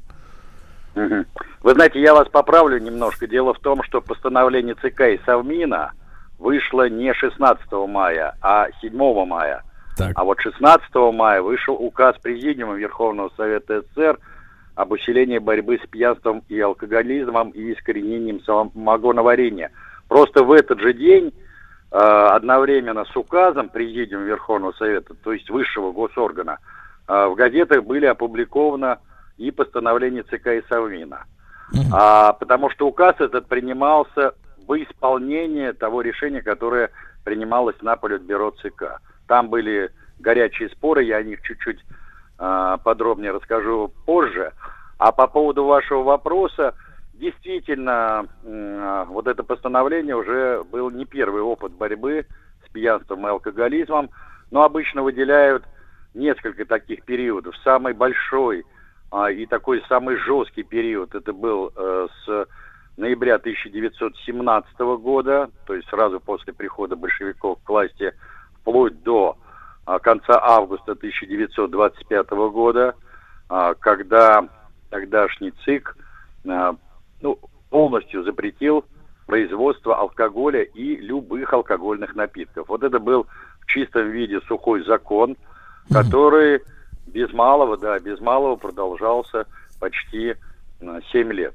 Затем в 1929 году была довольно краткосрочная кампания, и было даже организовано такое движение «За трезвость», а, и тогда пострадали главным образом пивоваренные заводы в Москве, в Ленинграде и в других крупных городах. Потом при Хрущеве а, проводилась действительно еще одна кампания в 1958 году, и эта кампания была акцентирована главным образом на борьбе с самогоноварением. И, наконец, 1972 году, вы абсолютно правы, вот это вот, э, так сказать, парадоксы истории, 16 мая было опубликовано постановление о мерах по усилению борьбы против пьянства и алкоголизма. Это уже была э, не первая кампания, и инициатором этой кампании был, в общем-то, не Горбачев. А, дело в том, что еще при жизни Леонида Ильича Брежнева записку э, в Политбюро подал никто иной, как Андропов – mm. где предложил, да, где предложил э, обсудить э, этот вопрос и принять целый ряд мер э, по борьбе с пьянством и алкоголизмом, поскольку статистика была довольно удручающая, связанная и с производственным травматизмом, и с прогулами, и с э, снижением рождаемости, повышением смертности, ну и так далее, и так далее. Но э, при Леониде Ильиче, а затем во времена Андропова и Черненко, этот вопрос не обсуждался, понятно, по каким обстоятельствам. И вот вытащили на Божий свет это постановление уже при Горбачеве буквально через два месяца после его прихода к власти. Причем я, вспоминая свой разговор с Николаем Ивановичем Рыжковым, он рассказывал такой забавный случай, что когда на Политбюро шли горячие споры относительно этого постановления, то в пылу этого спора э, Рыжков который сидел э, по левую руку от Горбачева, э, набросился на Соломенцева. А я напомню, что Михаил Сергеевич Соломенцев, он тогда был председателем КПК, то есть Комитета партийного контроля. Кстати, именно Соломенцев еще во времена Андропова возглавлял комиссию по подготовке всех этих документов. То есть они стали готовиться еще в 83 году. И вот он ему заявил о том, что вот, дескать, ты сейчас теперь такой трезвенник, а поскольку свою цистерну уже выпил, ты уже старенький, тебе все равно. И Легачев настолько возмутился этой репликой Рыжкова и хотел что-то в ответ сказать. Открыл рот, и у него выпала верхняя челюсть и поскакала по полированному столу. И вот это следило обстановку, все стали смеяться, и как бы вот накал дискуссии несколько спал. Почему Рыжков выступал против, ну, было совершенно очевидно. Потому что на нем висел государственный бюджет, а а, принятие этих документов, оно резко снижало а, поступление в бюджет так называемых пьяных денег. Да-да, Евгений Юрьевич, том, Евгений Юрьевич, что... это очень, кстати, да, да. да, отдельно очень важная тема. Давайте о ней тоже скажем людям нашим, да, потому что я так понимаю, что вот э, в то время, когда у нас существовала винная монополия, да, ну, то есть вот при Николае II э, и в советские поздние годы, да, или вообще во все годы советские, э, по-моему, цифры были одинаковые. И до революции и после, там примерно 25% бюджета формировались вот как раз вот этими спиртовыми водочно-винными деньгами, и именно за счет этого можно было компенсировать те самые цены на товары первой необходимости. То есть все сейчас говорят, да, там, вот, в Советском Союзе хлеб был по 14 копеек за круглый батон, там, условно говоря, да, а почему? А потому что, конечно, себестоимость была выше, но вот как раз водочные деньги, вот эти товары делали доступными для людей, правильно? Да нет, не совсем правильно. Действительно, если брать э, царскую Россию, то там э, до четверти, даже до 28% бюджета это были так называемые пьяные деньги или кабацкие деньги.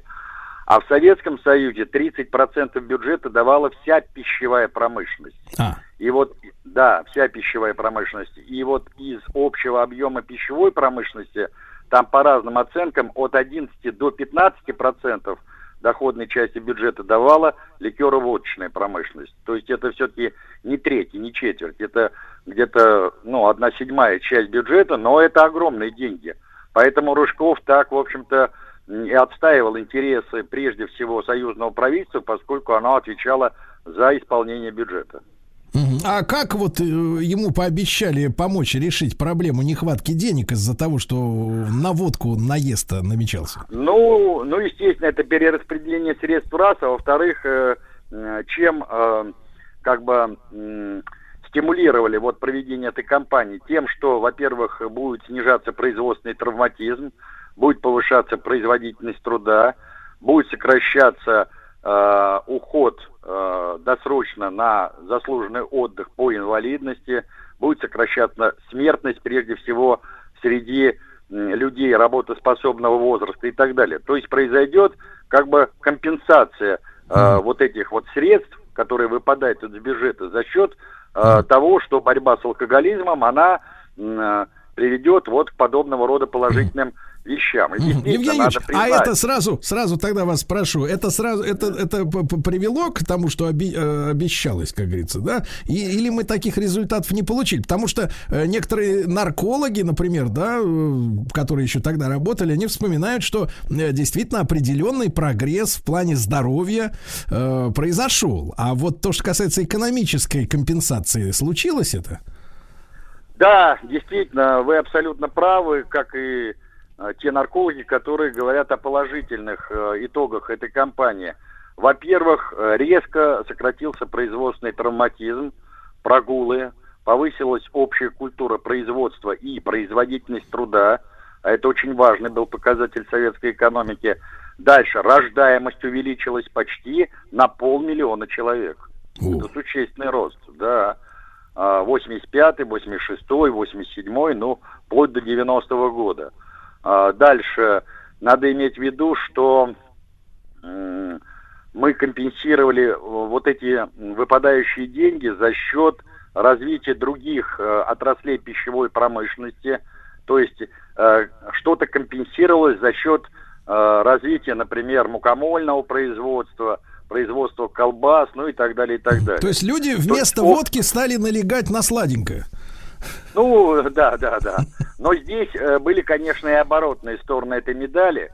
А, например, э, резко возросло самогоноварение. И главная ошибка, на мой взгляд, состояла в следующем.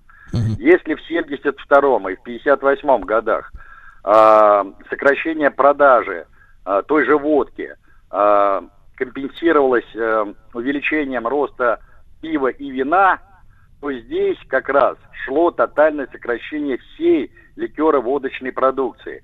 Вот если бы тогда бы, например, сделали бы упор на развитие пивоваренных заводов и производство высококлассного вина, то вот той вакханалии с вырубкой, например, виноградников, с крушением пивоваренных заводов не было бы.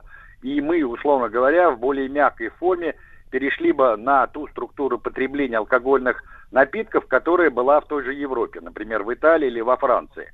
Потому что у нас мало кто знает, что вообще-то у нас э, во времена э, Сталина, Хрущева и раннего Брежнева водку продавали, которая была значительно выше 40 градусов. 50 и 56 градусов. Да вы что? И тогда, да, да, да.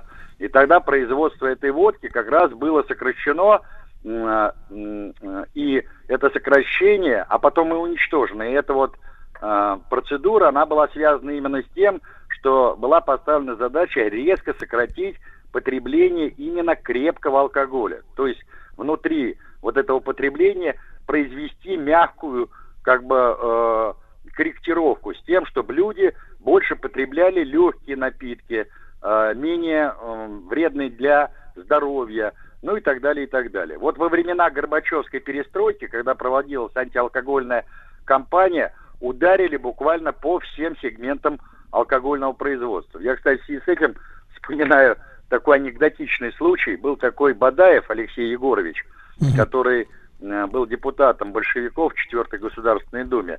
И вот он э, в конце 30-х годов стал председателем президиума Верховного Совета РСФСР. И в 43 году он поехал в Монголию и в Туву, на торжества, посвященные да. образованию этих республик. Евгений Юрьевич, а давайте мы сразу после короткой рекламы, вот этот случай, да, после короткой. Евгений Юрьевич Спицын, историк, публицист о борьбе с пьянством 85 -го года мы говорим. Сергей Стилавин и его друзья. Итак, в майские дни 85 -го года начала разворачиваться антиалкогольная кампания в Советском Союзе. Евгений Юрьевич Спицын, историк-публицист, э, с нами сегодня в прямом эфире. И рассказ о том, как э, депутат 4 Государственной Думы Бадаев э, вот поехал в Монголию, да, Евгений Юрьевич? Ну да, в Монголию в тылу. И вот по итогам этой поездки 6 апреля 43 -го года было принято, ну, просто потрясающее постановление ЦК. При Сталине надо сказать, что постановления писались предельно откровенно. И вот в этом постановлении а, были такие слова. ЦК ВКПБ стали известны факты безобразного поведения товарищ, товарища Бадаева во время пребывания его в качестве председателя делегации СССР на празднованиях Монгольской Народной и Туинской Народной Республик.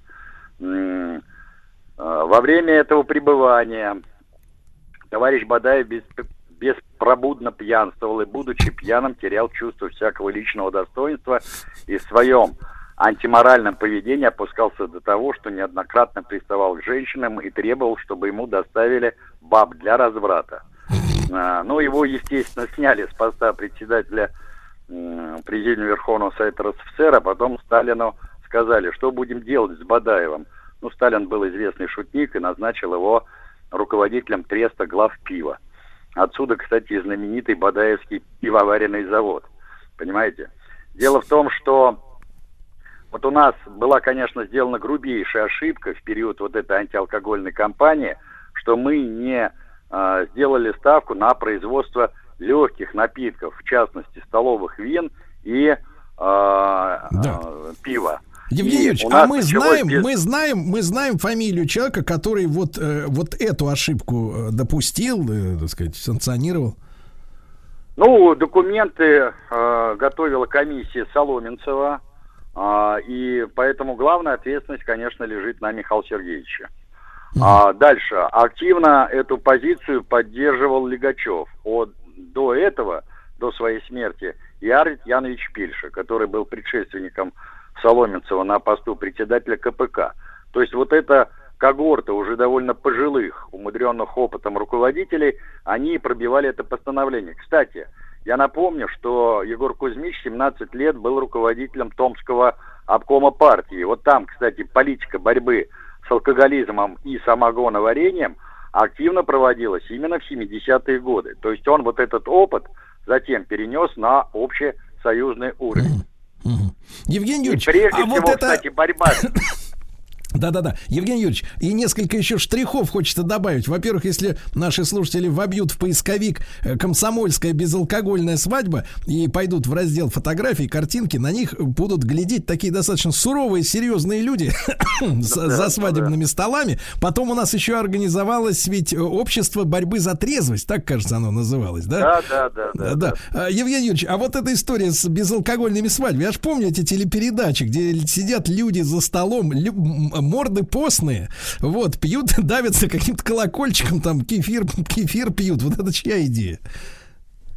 Ну, мне трудно сказать. Я думаю, что это все-таки инициатива с мест, понимаете? Все хотели отрапортовать о том, что они впереди планеты всей по реализации а, этого указа и этого постановления. Но вот я вспоминаю в связи с этим, что тот же Виктор Васильевич Гришин, а, который был тогда первым секретарем Московского горкома, он был одним из первых, который отрапортовал в ЦК, что уже к октябрю 1985 года а, в столице закрыты все алкогольные магазины. И заявил о том, что э, прекращена производство вот этой знаменитой Андроповки.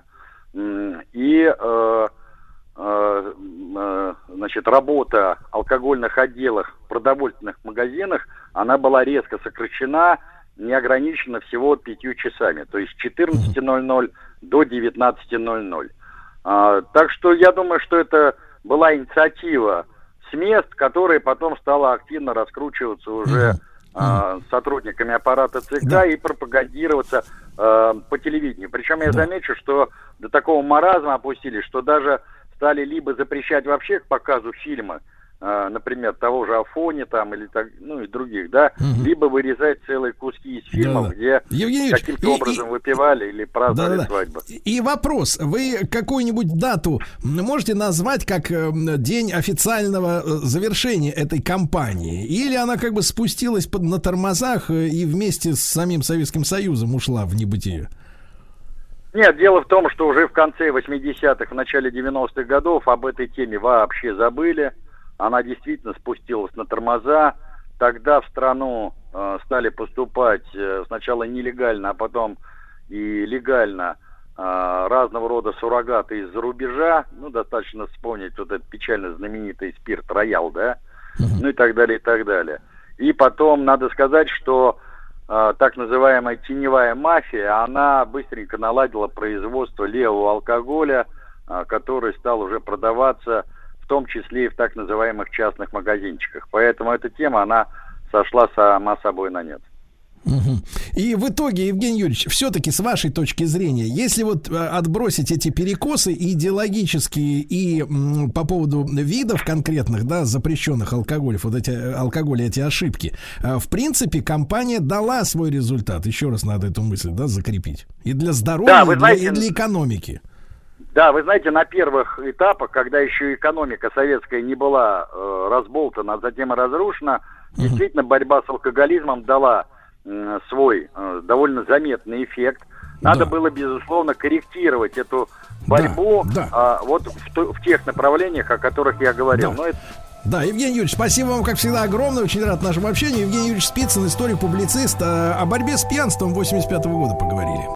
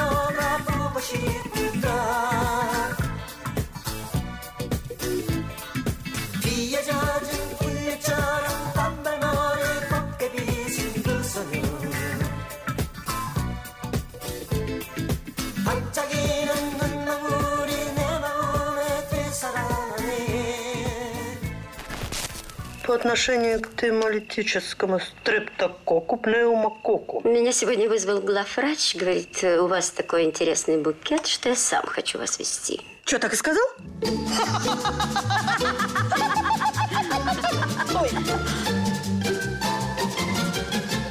Курортная карта. Ну что ж, друзья мои, курорты это то место, где можно подправить здоровье, если нашалил. Да, Владислав Александрович? Это место силы. Да, да, да. Вот такого да. мы и вас вылечим. Мы и вас вылечим, да. И, естественно, наша звезда Владислав Буря, курортолог, эксперт по выбору лечебных курортов, автор книг о сан- санаторно-курортном лечении. Человек, ну вот которому, за, можно сказать, вот в безвыходной ситуации обращаются люди уже, да. Когда край. Владислав, доброе утро. Доброе утро. Доброе утро. Да. Ну и сегодня наша тема это курорты для лечения опорно-двигательного аппарата. Тут надо, Владислав, пояснить, э, значит, откуда, ну что это за проблемы и откуда они вообще у людей берутся. Да, опорно-двигательный аппарат это все, что связано с органами опоры движения, это суставы, это позвоночник, это мышцы, это связки, и, соответственно, э, санатории, которые лечат э, опорно-двигательный аппарат, это санатории, которые специализируются на всех типах заболеваний, это артрозы, артриты, коксартрозы и так далее, да, то есть это вот э, целый такой букет широкий разных заболеваний.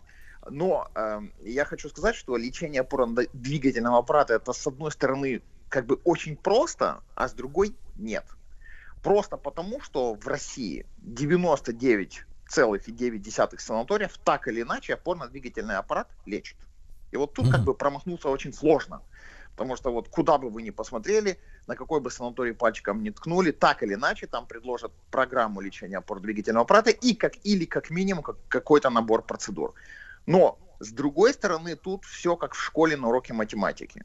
100% всех учеников могут сложить 2 плюс 2, но только единицы способны решать сложные задачи. И также и в санаториях. То есть можно поехать на какое-то многопрофильное учреждение, вот как я говорил, пальчиком ткнуть, да, и вас там полечат.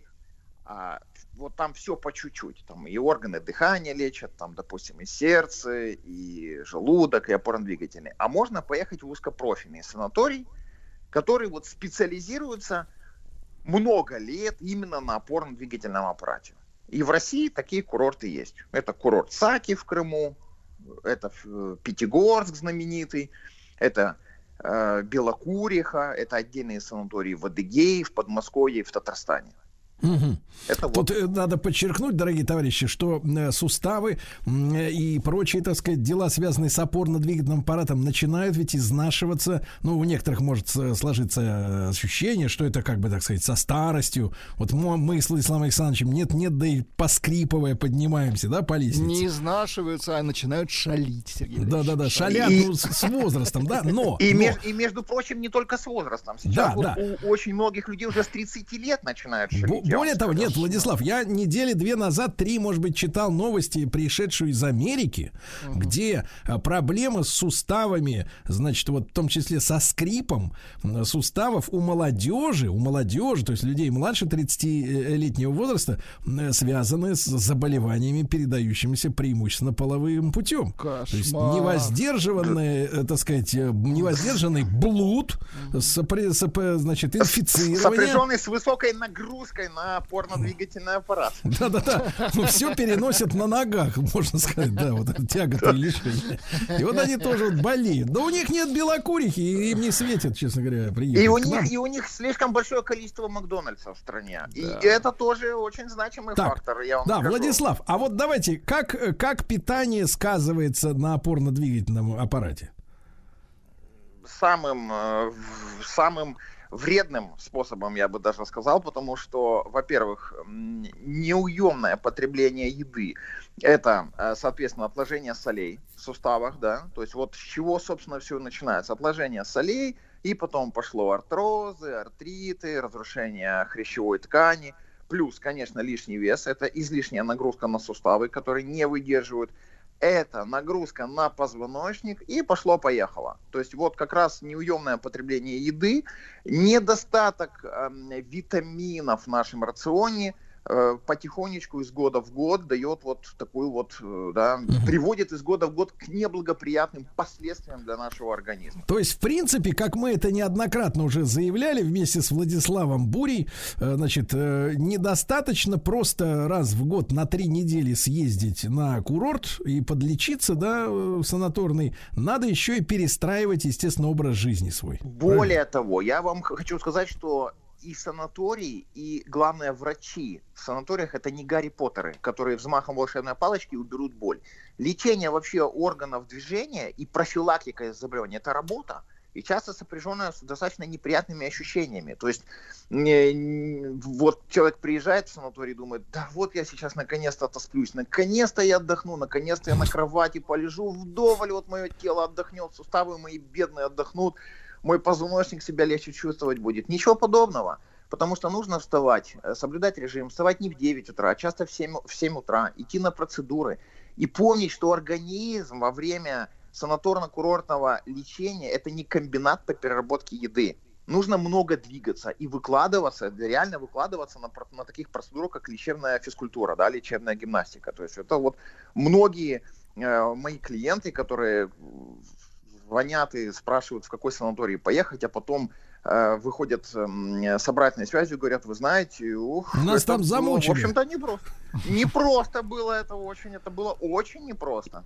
То есть вот мы с вами говорили, Владислав, про ЖКТ, где там просто водичку пьют, да, в, в условленное время, так сказать, условленными порциями, да, минеральную, или сами даже могут люди лечиться. За с опорно-двигательным совершенно другая история. А можно нам Абсолютно. проиллюстрировать тогда, да, вот этот вот э, один день из жизни, э, так сказать, обитателя санатория такого? Да, и э, этот день начинается, как правило, в 7 утра, когда нужно встать, значит, успеть сходить, ну, то есть собраться, сходить на завтрак, потому что часто, очень часто в 8 утра уже начинаются процедуры. И, э, значит, эм, обычно, стандартно, в день это там 4-5 процедур в зависимости от санаторно-курортной путевки, потому что есть такие лайтовые путевочки, да, где вот просто профилактика, это могут быть там 3 процедуры в день, а есть э, лечебно-оздоровительные программы, как я их называю, макси, то есть они невероятно насыщенные, это может быть 5 и даже 6 процедур в день, э, которые включают в себя лечебную гимнастику, ванны, грязетерапию, электропроцедуры, значит, различные механотерапию, то есть это когда там физиотерапевт с вами занимается. То есть это действительно такой насыщенный очень день, и э, человек, который вот полдня находится на процедурах, он реально устает. И чаще всего на третий, на четвертый день нас- наступает так называемая курортная реакция, когда То есть начинает человек пить. думает, Да, он, он, он думает, что что-то не то, как-то я заболеваю. Нет, не заболевает, организм адаптируется к процедурам. Мгм. Владислав, а вот вы сказали, что там среди прочих э, понятных нам есть еще электро. Это что такое? Электропроцедуры это вот э, процедуры, которые используют, которые применяются с помощью переменного тока. Это различные там электрофорезы с разными там хитрыми названиями, диатермия. Но я вам скажу, что и это должны знать все наши слушатели, что электротерапия это очень важная составляющая вот лечения опорно-двигательного аппарата. Потому что вот как наши люди рассуждают, вот ради чего я еду на курорт? Ну, полежать в минеральной водичке, меня там намажут грязями, и все прекрасно. Нет, этого недостаточно абсолютно, потому что электротерапия, она способна прогревать очень глубокие слои э, нашего организма, да, я так утрирую, то есть вот э, глубокие мышцы туда, куда, условно говоря, не достанет э, во- водичка, да, и не достает грязь. То есть поэтому вот не нужно думать, что электротерапия это то, что я могу пройти у себя в городе, да, и не, не нужен мне для этого, не нужно мне выезжать для этого в санаторий, абсолютно. То есть вот это вот как раз пресловутая комплексность санаторно-курортного лечения, да, вот эти вот методики, они включают в себя все. И вот эта вот комплексность дает результат, а не какая-то отдельная водичка, да, или там какая-то отдельная грязь. Владислав, а что вот за эти три недели, а мы с Владиславом Бурей настаиваем на том, что посещение санатория, не то что посещение, а активное участие в, в- оздоровлении своего организма не менее трех недель должно про- Абсолютно, продолжаться. абсолютно. С опорно-двигательным аппаратом это так, да. Да-да-да. С опорно-двигательным аппаратом это. Да, да, три недели. Лучше четыре, правильно? Лучше четыре. Вообще забуриться по полной программе. Так вот, Владислав, а что происходит за это время, там, за три недели, условно говоря, с нашим организмом и с теми проблемными э, зонами, да, вот в суставах, связках, мускулатуре, позвоночнике? Что вот, э, как вот на микроуровне там начинает происходить? Ну, во-первых, на первая неделя это адаптационная неделя. Это когда организм только привыкает к процедурам, и вот чаще всего, как я уже говорил, возникает такая курортная реакция, слабость, вот недомогание, человек думает, что он заболевает. Он не заболевает, это организм адаптируется. Вторая неделя и третья неделя. Это вот как раз период активного накопления результата, вот этого лечебного результата, когда идет прогревание глубоких слоев мышц, когда идет устранение болевого эффекта, когда убирается воспаление с помощью этих же электропроцедур, с помощью грязи, когда организм получает м, определенное количество микроэлементов, которые впитываются через поры кожи, когда он лежит в минеральной или там в термальной воде, да, и он когда лежит, намазавшись грязью, когда его обмазывают грязью, вот все эти микроэлементы попадают в организм, разносятся по организму, это я вот так простым языком рассказываю, да, впитываются в кровь и начинается вот этот вот э, процесс лечения, когда э, даже есть такие случаи, когда костная хрящевая ткань восстанавливается с помощью определенных методик, да, с помощью, допустим, э, приема сероводородных ванн или когда делают грязевые серные аппликации, и вот э, микроэлементы попадают в э, организм и способствуют частичному восстановлению хрящевой ткани.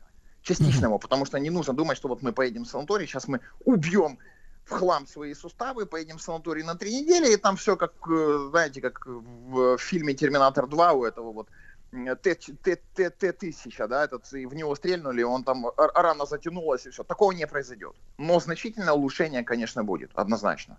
С вашей точки зрения, Владислав, а какие, какого рода, какого-то рода БАДы, не являющиеся, рекла- э, так сказать, лечебными э, таблеточками, да, лекарственными препаратами, они при попадании в организм тоже могут какие-то вот э, вспомогательные работы на себя взять?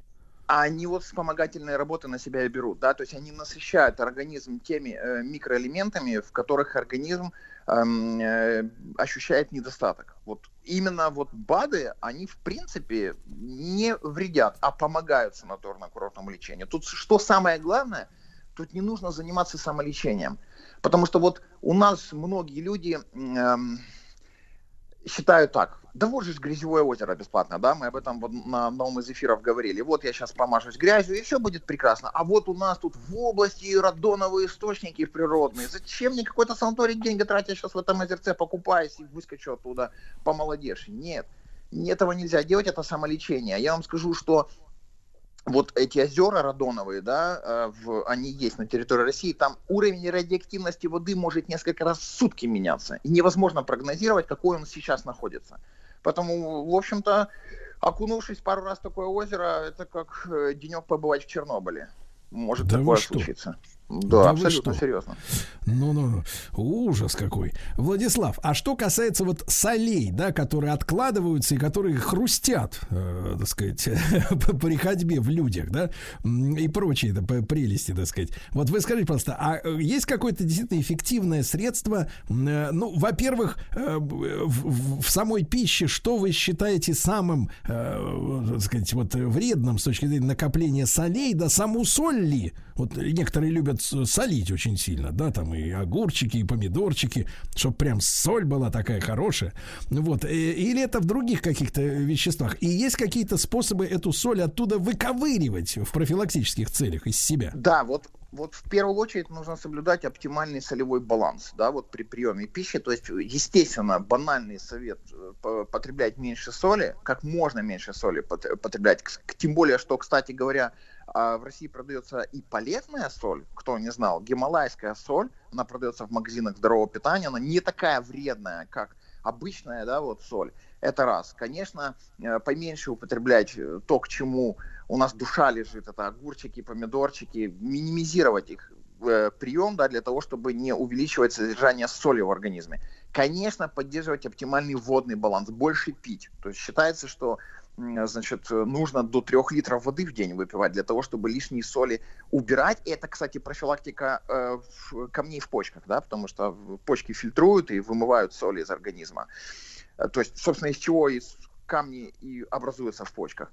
И, соответственно, когда мы приезжаем в санаторий, вот э, лечебные процедуры с использованием грязи, когда происходит вот глубинное прогревание тканей, суставов, вот как раз это помогает тоже э, вымывать оттуда соль. И, конечно, много двигаться, потому что движение – это улучшение кровообращения. Улучшение кровообращения – что? Вымывание соли. Вот я как раз был на, на одном курорте и задал врачу вопрос, а вот расскажите, почему вы ам, вот часто назначаете лечебно, лечебную гимнастику пациентам. Пациенты приезжают и говорят, да дайте нам больше грязи, дайте нам минеральные водички поплавать, полежать, а вы нам эту лечебную гимнастику. А врач объяснил, движение, движение, еще раз движение. Э, Главная цель движения – улучшить кровообращение. Улучшение кровообращения, что происходит? Кровь вымывает вот эти продукты распада, условно говоря, да, и вот из этих мест воспаления просто вымывает. И получается очищение, естественно, очищение организма. А Вот в, этом так это сме- в этой связи, Владислав, да, вы являетесь адептом теории э, о 10 тысячах шагах в день или вот как измерять достаточную активность человека физическую? Да, я вот как раз, честно говоря, адепт э, 10 тысяч шагов минимально. То есть 10-12 тысяч шагов нужно в день делать э, для того, чтобы держать мышцы в тонусе, заставлять опорно-двигательный аппарат работать, улучшать кровообращение. И я сам, собственно, поддерживаюсь, п- поддерживаю себя вот в такой форме, да, я стараюсь э, каждый день или пробежать, либо пройти, ну, хотя бы 3 километра. Насколько, с вашей точки зрения, в этом смысле ходьба э, предпочтительнее, чем бег? Потому что многие говорят, что вот этот удар, да, при каждом, э, сказать, э, беговом шаге, это вот удары на позвоночник и на суставы, и тем более людям с лишним весом вообще насколько уместно заниматься именно бегом?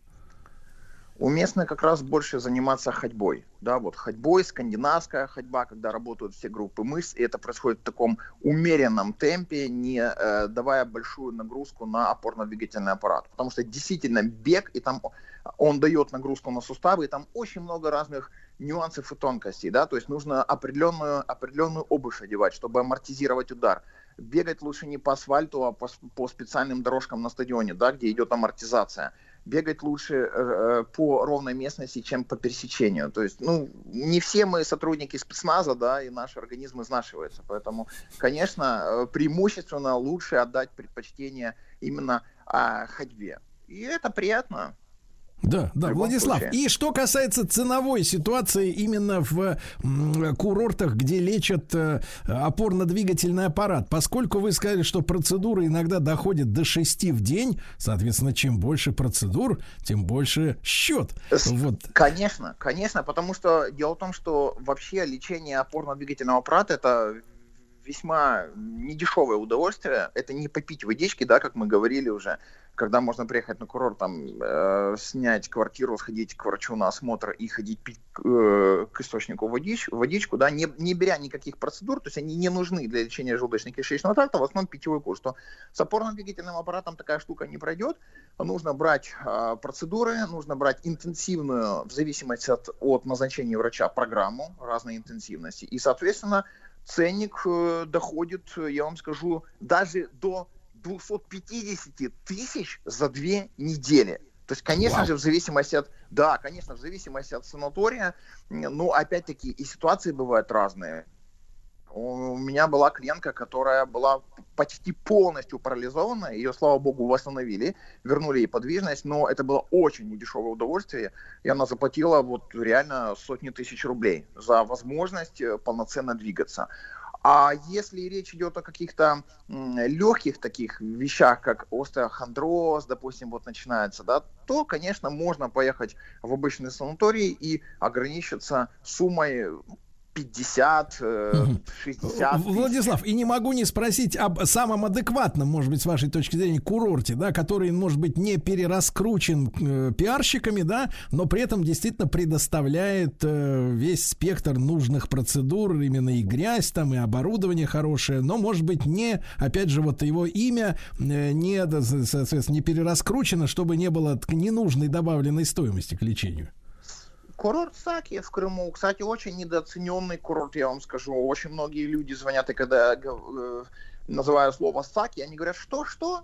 Я говорю, курорт Саки в Крыму, да, и возможность совместить, кстати говоря, лечение с отдыхом на море для многих людей в сегодняшней экономической ситуации очень, собственно, выгодно, да. Ну Или, вот и допустим, спасибо. даже- А, Владислав, как всегда, блистательно. Спасибо вам огромное. Владислав Буря готов, друзья мои, и вас э, просветить персонально, да, относительно выбора курорта, э, потому что он настоящий курортолог, эксперт по выбору лечебных курортов и автор популярных книг о санаторно-курортном лечении.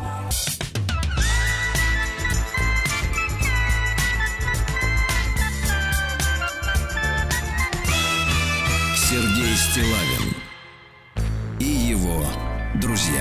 Друзья мои дорогие, э, ну у нас сегодня э, совершенно необычный эфир, потому что нашу радиостанцию накрыло ц- целым, я бы сказал так, э, эпидемией юбилеев.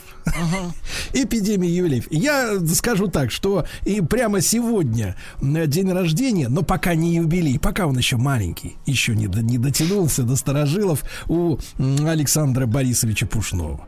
Тоже поздравляем, конечно. Да, он сейчас вот спит, а мы его поздравляем, да. Вот, но это не юбилей пока что. У нас он все-таки Саня-то такой молодой, 75-го года, что там, пионер. Да. А вот э, э, Василий Борисович э, Стрельников э, отметил 14 мая э, 60. Неплохо. 60, да.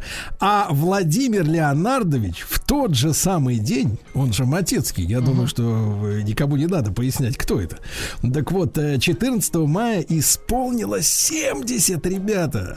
70. И мы хотим, естественно, сегодня э, от всей души, от всего сердца поздравить Владимира Леонардовича и немножко, как мы это говорим, потрещать. Прокачать праздник. Да, прокачать. Владимир Леонардович, доброе утро, дорогой. Утро доброе, приветствую, приветствую вас в студии и приветствую всех наших радиослушателей. Да, да, Владимир Леонардович, ну давайте начнем с традиционного, как сам. Хорошенький, я хорошенький. И хотя вот ты так вворачиваешь и вворачиваешь 70-летие, надо еще сказать, пошел восьмой десяток. Да, да, да, это в стиле, Я, да, ждал, я ждал. Стилавинский стиль. Да-да, ждал, а дождался от себя. Но Васечку Стрельникову вы приварили по полной, поскольку я-то везде раскудрявливаюсь и свой возраст сообщаю. Да. А Вася-то он так, такие вот, знаешь, это делает камуфляжные всякие движения, спортматики и так далее. Нигде в Википедии его даты рождения нет. Наверное. Я, правда, не смотрел. Ну, я не смотрел. Засекречен типа. Я не смотрел, да. Так мы что ж, Василия Борисовича сдали, что ли, получается? Я думаю, да. По-русски Ай-яй-яй. говоря, влами, вломили, дорогой. То есть, то есть, погодите, теперь... То есть седьмой десяток у Васеньки. У Вась, вот, вот это другой разговор. У Васеньки попер, я бы так сказал, седьмой десяток. А у меня красиво из-за угла вышел восьмой десяток. Пританцовывая так. Владимир Леонардович, ну вот как, э, как прошел, э, как прошла суббота, вот чем она была наполнена? А мне надо правду говорить или чего-нибудь такое придумать, учитывая нашу сегодняшнюю жизнь, когда 98,9 всего, что происходит в СМИ, это вранье чистое. Может быть, мне придумать какую-то историю. Был бал, 7700 человек, 7700. Бал, был выстроен шатер, а под Серпуховым шатер на берегу реки. И 7700 человек намазывали бутерброды черной икрой. Красиво, а? Да. Это, это идет война, идет борьба за умы человеческие, за сознание их, понимаешь? Поэтому дома, я был дома с семьей Да. в составе я, жена, теща, дочка, сын, внук, зять. Вот домашняя обстановка. Тихо, красиво, изящно. э, как мы любим, Сергей. Э, Как Владимир Леонидович, что-то изменилось по сравнению вот э, с предыдущим юбилеем? Предыдущий 60 считается, э, 50 считается вообще. 50? С- Кстати, 70 это так, это не шпациран. 75 считается такой раскудряв настоящий, 75. Вот в этот момент, в этот момент вот самая цыганочка идет. 50 у меня было вот все как положено. То есть это был большой ресторан, это я сейчас не шучу, масса гостей, шоу-бизнес от Айзеншписа до Лисовского Сергея. То есть в полный был вообще пакет, комплект. А сейчас, ну, я думаю, что правильнее, учитывая все и вся, такой домашний, вот мне ближе это как-то вот по ощущениям. Владимир Леонидович, какие-то вот, э, так сказать, получали ли э, правительственные телеграммы, э, так сказать, от Комитета по культуре Государственной Думы, из министерства, как-то вот э, Я был- чиновники? Я был завален телеграммами сейчас, просто завален. И вот я сейчас, вот сейчас, слышите, слышите ли вы вот эти сейчас шуршание телеграмм? Шелест. Похоже больше на, Шелест. на шуршание пятитысячных, если честно. Начинается. Так вот, кстати, хорошее название «Шелест Телеграм». Новый, новая песня в исполнении Кати Лель. Почему нет? Добрый вечер, дорогие радиослушатели. У нас премьера. Матецкой, стихи Шаброва, «Шелест Телеграм». Песню поет, песню поет Катя Лель. По-моему, прекрасно, а? неплохо, Шелест. Так, ясно, не Шелест было, твоих значит. По крайней мере, я, я ничего в руки не получил. Меня, вот, например, 60-летие... Может, вы не по прописке живете, вот почему. Нет, я живу по прописке, абсолютно. Как поется в песне, и жил по прописке. Нет, я живу по прописке. Но Регистрация есть. э, дело в том, чтобы получать поздравления, телеграммы, э, надо, как бы это сказать сейчас, вот все-таки мы в прямом эфире, надо, надо ручкой махать. Я здесь, я здесь, я здесь, у меня юбилей. Вот если человек ручкой не машет, то он в поле зрения попадает нечасто, а письма приходят нечасто. Вот, вот, поэтому это я все цитаты из, пи- из песен. Да мы считываем на раз Да, просто. конечно. Да, но сейчас буду вас проверять. Хотите провер, проверочку? А у нас легкую? один ответ, Матецкий. Мягче, мягче, по- по-мхатовски. Матецкой, Матецкой, Матецкой. Владимир Леонардович, вот давайте тогда, раз уж вы сегодня Василия Борисовича сдали, да? Я, ага. Вот эти перекидыши мне нравятся такие. Стилавинские перекидыши весенние. нет, вы могли такие. замять, вы могли замять элегантно, Нет, обратить внимания. вы да. сказали, это вы сказали 60 Васечки, а Васе полтинник в душе, а может быть и 30. Так я, так я-то, я-то что сказал-то, Владимир Леонардович, просто вот бумагу подсунули, а там черным по белому вот прям пикселями и написано. А вот бумага-то пятитысячная как раз и была, вот ее Да, и да. подсунули. Владимир Леонардович, ну вот смотрите, Да. э, не буду задавать вот этих вот низких вопросов, хотя все слушатели понимают, что у нас действительно большой, дружный, по-настоящему любящий друг друга коллектив. Это правда. Да. Это правда. Вот, не буду задать вопрос, на, насколько вы э, высоко цените э, музыкальное творчество Александра Пушнова, родившегося сегодня. Не стану, не стану. Ответ, ответ прогнозируем. Он только Совпа- учится. Ответ совпадает такой, с он нашим. только идет. Да, вперед. Я Совпадает поздравлю его сейчас. Значит, Не по надо. поводу Са- Саши Пушнова. Да, давайте. А, На самом деле он замечательный парень. Вот, замечательный парень. На просто. самом деле, то есть вот... На э, самом деле, да. Его гитара сбила с пути жизненного. Ну, конечно. Нет, Так. его гитара, она достроила эту конструкцию. Она ее достроила. И вот все вот в нем как-то сложилось очень красиво. И его творчество, оно уникально, я считаю. Я без всяких вот улыбок сейчас говорю. Он уникальный парень с уникальным творчеством. То, что он делает, никто не может повторить. Поэтому это вот такая пушнина, Вы пушнина. должны сказать, да, я сам пытался много раз, ничего не вышло, да? А, Звучат песни Александра Пушнова. Да. А, да, Владимир Леонидович, ну вот э, принято последнее время, знаете, э, в интернетах всяких Так. публиковать статьи э, Так, из так. серии э, «Советы, например, 40-летних 30-летним». Да, то есть вот оглядываясь там на 10, на 20 лет назад, чего не успеть, э, чего не забыть сделать, что наоборот не нужно. Вот если, э, так сказать, вот э, обратиться э, Владимиру Леонардовичу, который сегодня разменял восьмой десяток. Хорошо. Хорошо, Да, да, да, да. Вот если вспомнить м, 50-летний юбилей, то вот, оглянувшись на 20 лет назад, вот этот двадцатничек, вот э, чего не надо делать, а где лучше поднажать? Вот ваш совет. Хороший вопрос. Я думаю, что надо зожиться все-таки. Зожиться. И э, вы, вы приутихли, не расшифровали или как? Нам, Стыдно. Нам страшно, Стыдно. нам страшно Да, стало. страшно и стыдно. Или вам страшно страш- страшно от того, насколько это Страшно. невкусно. А я бы сказал, вам страшно-страшно стало. Так вот, зожиться надо все-таки. Здоровый образ жизни – полезная вещь. Движение, вес, следить за весом, вот эти все вещи, они важны. Вот я бы сказал, 50-70 важны, они важны 20-30, 30-40. М, Это серьезная на самом деле штука. Я не спортматик такой, настоящий спортматик, но все-таки вот то, что я э, умудрился так приглядывать за весом, то все, оно очень-очень способствует. Э, Есть еще один мом- момент такой.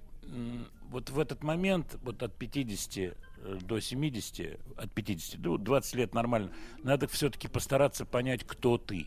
Я сейчас Так. тоже не шучу. Потому что мне попадается большое количество людей, правда, в основном из моего цеха, вот шоу-бизнесских, которые до конца не понимают вот в этом возрасте, кто они. Вот они не понимают, кто они, что они делают, люди. Э, Вот эти, этим людям, а также другим людям, которые не из шоу-бизнеса, вот все-таки великое счастье понять, что ты хочешь. Потому что человек не понимает, что он хочет. Ему кажется, что он хочет это, а потом он хватается за это, а оно фш, вот так вот, вот как, как вот эффекты в кино, на такие крошечки распадается.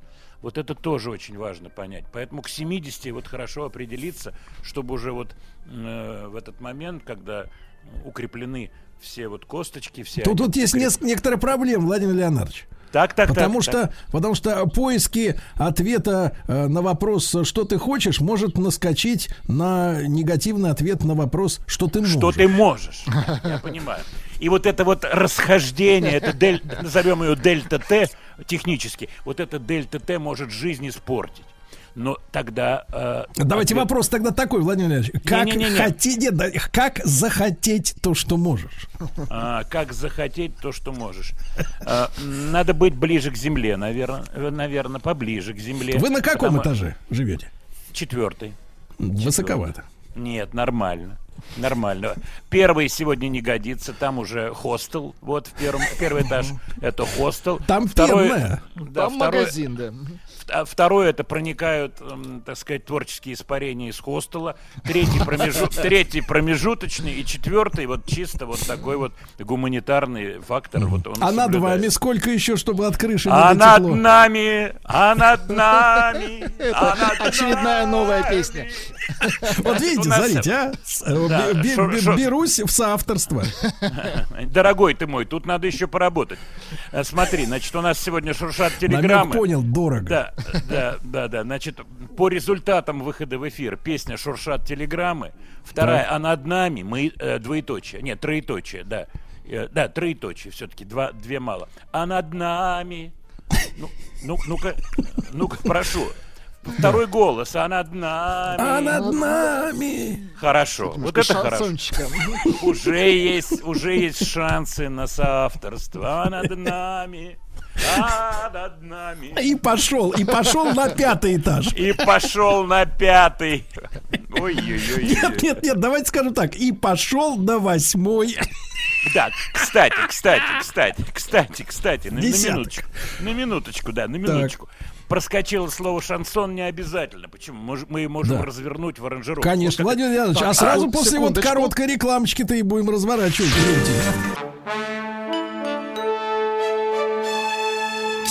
Стилавин и его друзья. На маяке. Друзья мои, сегодня наш друг Владимир Леонидович Матецкий в эфире отдувается за всех эм, э, юбиляров. Э, Вот э, мы Владимира Леонидовича поздравляем с субботним его э, семейным торжеством, да еще раз. И вот, Владимир Мне Леонидович, кажется, звучит раскручивая... песня сейчас. А Да, над нами, а над нами, Да. да. Так вот, мелодия. Да-да-да, мелодия. Значит, проскочило слово шансон. Не обязательно. Вот мы сейчас можем, пока еще не поздно, песню развернуть.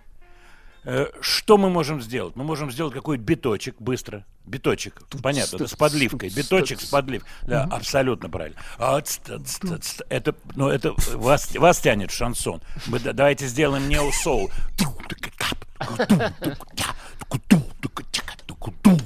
А над нами, а над нами. Не, а- опять шансон. Опять. Ну хотя бы на одной ноте поставь. А над нами- Дальше. Пой по-русски. Пой по-русски, но чтобы никто не понял. А а, а а, а а, а а, а а, а а, а а, а а.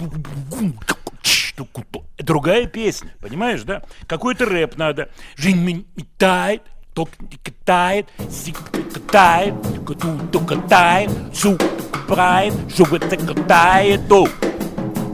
Она а, вот это другая песня, понимаете? И где вы сейчас в соавторах были, где? Бит чужой был явно, не ваш. Абсолютно точно. Он, более того, он уже записан. А у нас все крадено. Да. Тогда вы нормальные ребята. Да, да. Значит, годится. За- Заходим с другой стороны. С задней Владимир дверки. Леонидович, у нас вот вопрос. Вопрос к вам. Все-таки Так. мы же ваш жизнь... По поводу песни «Лаванда» ты меня, помню, Нет, спрашивал. Нет. Ты меня спрашивал про лаванду, Да я- я похожесть больше- лаванды. я Прямо весь кипел, кипел весь. Щечки розовые были, а лаванда ведь похожа, похожа. Она на цыганочку похожа отыгровка.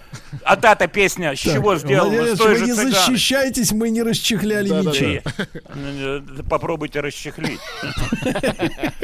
Владимир Леонидович, вот Кстати, у, нас, хорошая у нашей редакции, у нашей редакции, да, был вопрос, как вас судьба связала с Юрием Чернавским? Да, да, да. Потому что, э, так сказать, мужчина тоже крайне элегантный. Не знаю, кто из Да. вас даже больше и более элегантный. Мне кажется, Как- побратимы. Как вы спелись? Ну, Да. в хорошем смысле, естественно. Рассказываю. Кстати, вот вдруг звонок раздается 14 числа, звонит Валерий Чуменко. Так. Вам это имя и фамилия вряд ли что говорит, а это художественный руководитель ансамбля «Красные маки» и «Маки». Валера Чуменко. Я не знаю, откуда он мне звонил, но я сразу перенесся вот начало 80-х. Как раз в этом коллективе работал Чернавский. И «Маки» пели мои песни, группа «Маки». Э, И это было очень такое хорошее дружеское сотрудничество. И мы познакомились с Чернавским вот как раз в этот момент, когда он работал в МАКах. Это конец 70-х, начало 80-х годов. Юра был саксофонистом, аранжировщиком и э, очень много делал для ансамбля в тот момент. Кстати, эта группа была такая заметная. Позвонил Чуменко, мы вспомнили былые годы, поговорили, вот, и договорились, что он мне перезвонит как-нибудь в ближайшие дни, недели, и мы повидаемся. Ну, наверное, он, так сказать, здесь, в России, я не знаю, честно говоря, поскольку раньше было, была информация, что он уехал. Юра сейчас находится, Чернавский, в Америке, в Лос-Анджелесе. Вот, мы периодически с ним переписываемся, периодически ВКонтакте. Вот, насколько я знаю, он каких-то таких активных музыкальных проектов не, Не, делает. Владимир Леонидович, а в этой связи вопрос очень важный. Да. Почему многие композиторы вот на сломе эпох, да, когда Союз э, раздолбали, почему многие уехали, почему вы остались? Я никогда не хотел уезжать. Никогда. У меня не было так- таких вот порывов, честно скажу. Может быть, это выглядит со стороны странно, поскольку я, в отличие от многих моих коллег, знал английский язык.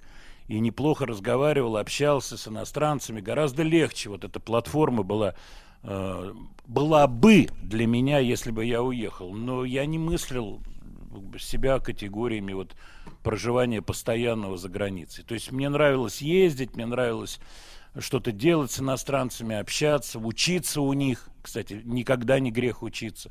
Вот, у людей, которые что-то делают лучше, очень ухватистые и так далее. А вот оставаться на совсем у меня такой мысли не было. Вот я и здесь. Хироэм, да. Вот. Владимир Леонидович, ну и, так сказать, поскольку б- слушатели вас э, поздравляли и поздравляют, и поздравлять будут, да? Спасибо. Э, Как говорится, аллаверды людям, э, которые вас любят и ценят, и в, в числе этих людей мы с Владиславом Александровичем, естественно, вся наша команда. э, Пару слов буквально. Что, что я хочу сказать? Я хочу всех поблагодарить за поздравления. Действительно, 70 лет такой серьезный возраст, и, в общем-то, я это понимаю прекрасно, но у меня есть такое устройство, вот мое собственное, которое мне очень-очень помогает. Устройство моей натуры. Первое, во мне нет зависти. И это очень меня сильно спасло по жизни, я вам честно скажу. Поскольку зависть непродуктивная штука, непродуктивная. Шоу-бизнес состоит во многом из зависти, из «а, а вон его по- показывают, а меня нет». Я очень спокойно отношусь, когда моих коллег показывают, когда у них успешные песни. Я радуюсь за них. Это важная штука, честно я вам скажу, она очень важная. Поэтому если, если вдруг у вас есть червоточина зависти, то старайтесь э, с ней, с этой жабой или лягушечкой маленькой. Работать. стар- Работать, ее надо дрессировать. Это первое. Ну и вот то, что мы упомянули, ЗОЖик, все-таки ЗОЖик, здоровый образ жизни, расшифровываю. Вот ЗОЖик это важная вещь.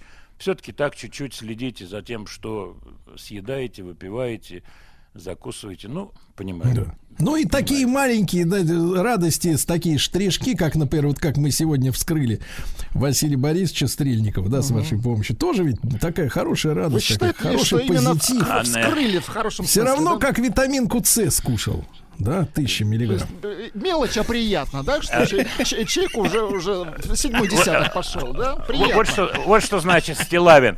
Вот сказал он витаминку С, да? А прозвучало как и витаминку С. И в этот момент Гоша Куценко вздрогнул. Витаминку С. Я искал это название, я его искал, сказал Гоша Куценко. И запустил в продажу витамин С. Да, да, да, Владимир Леонидович, еще Спасибо. раз обнимаем, дорогой, любим тебя. Спасибо тебе. взаимно. Еще больше подкастов «Маяка» насмотрим.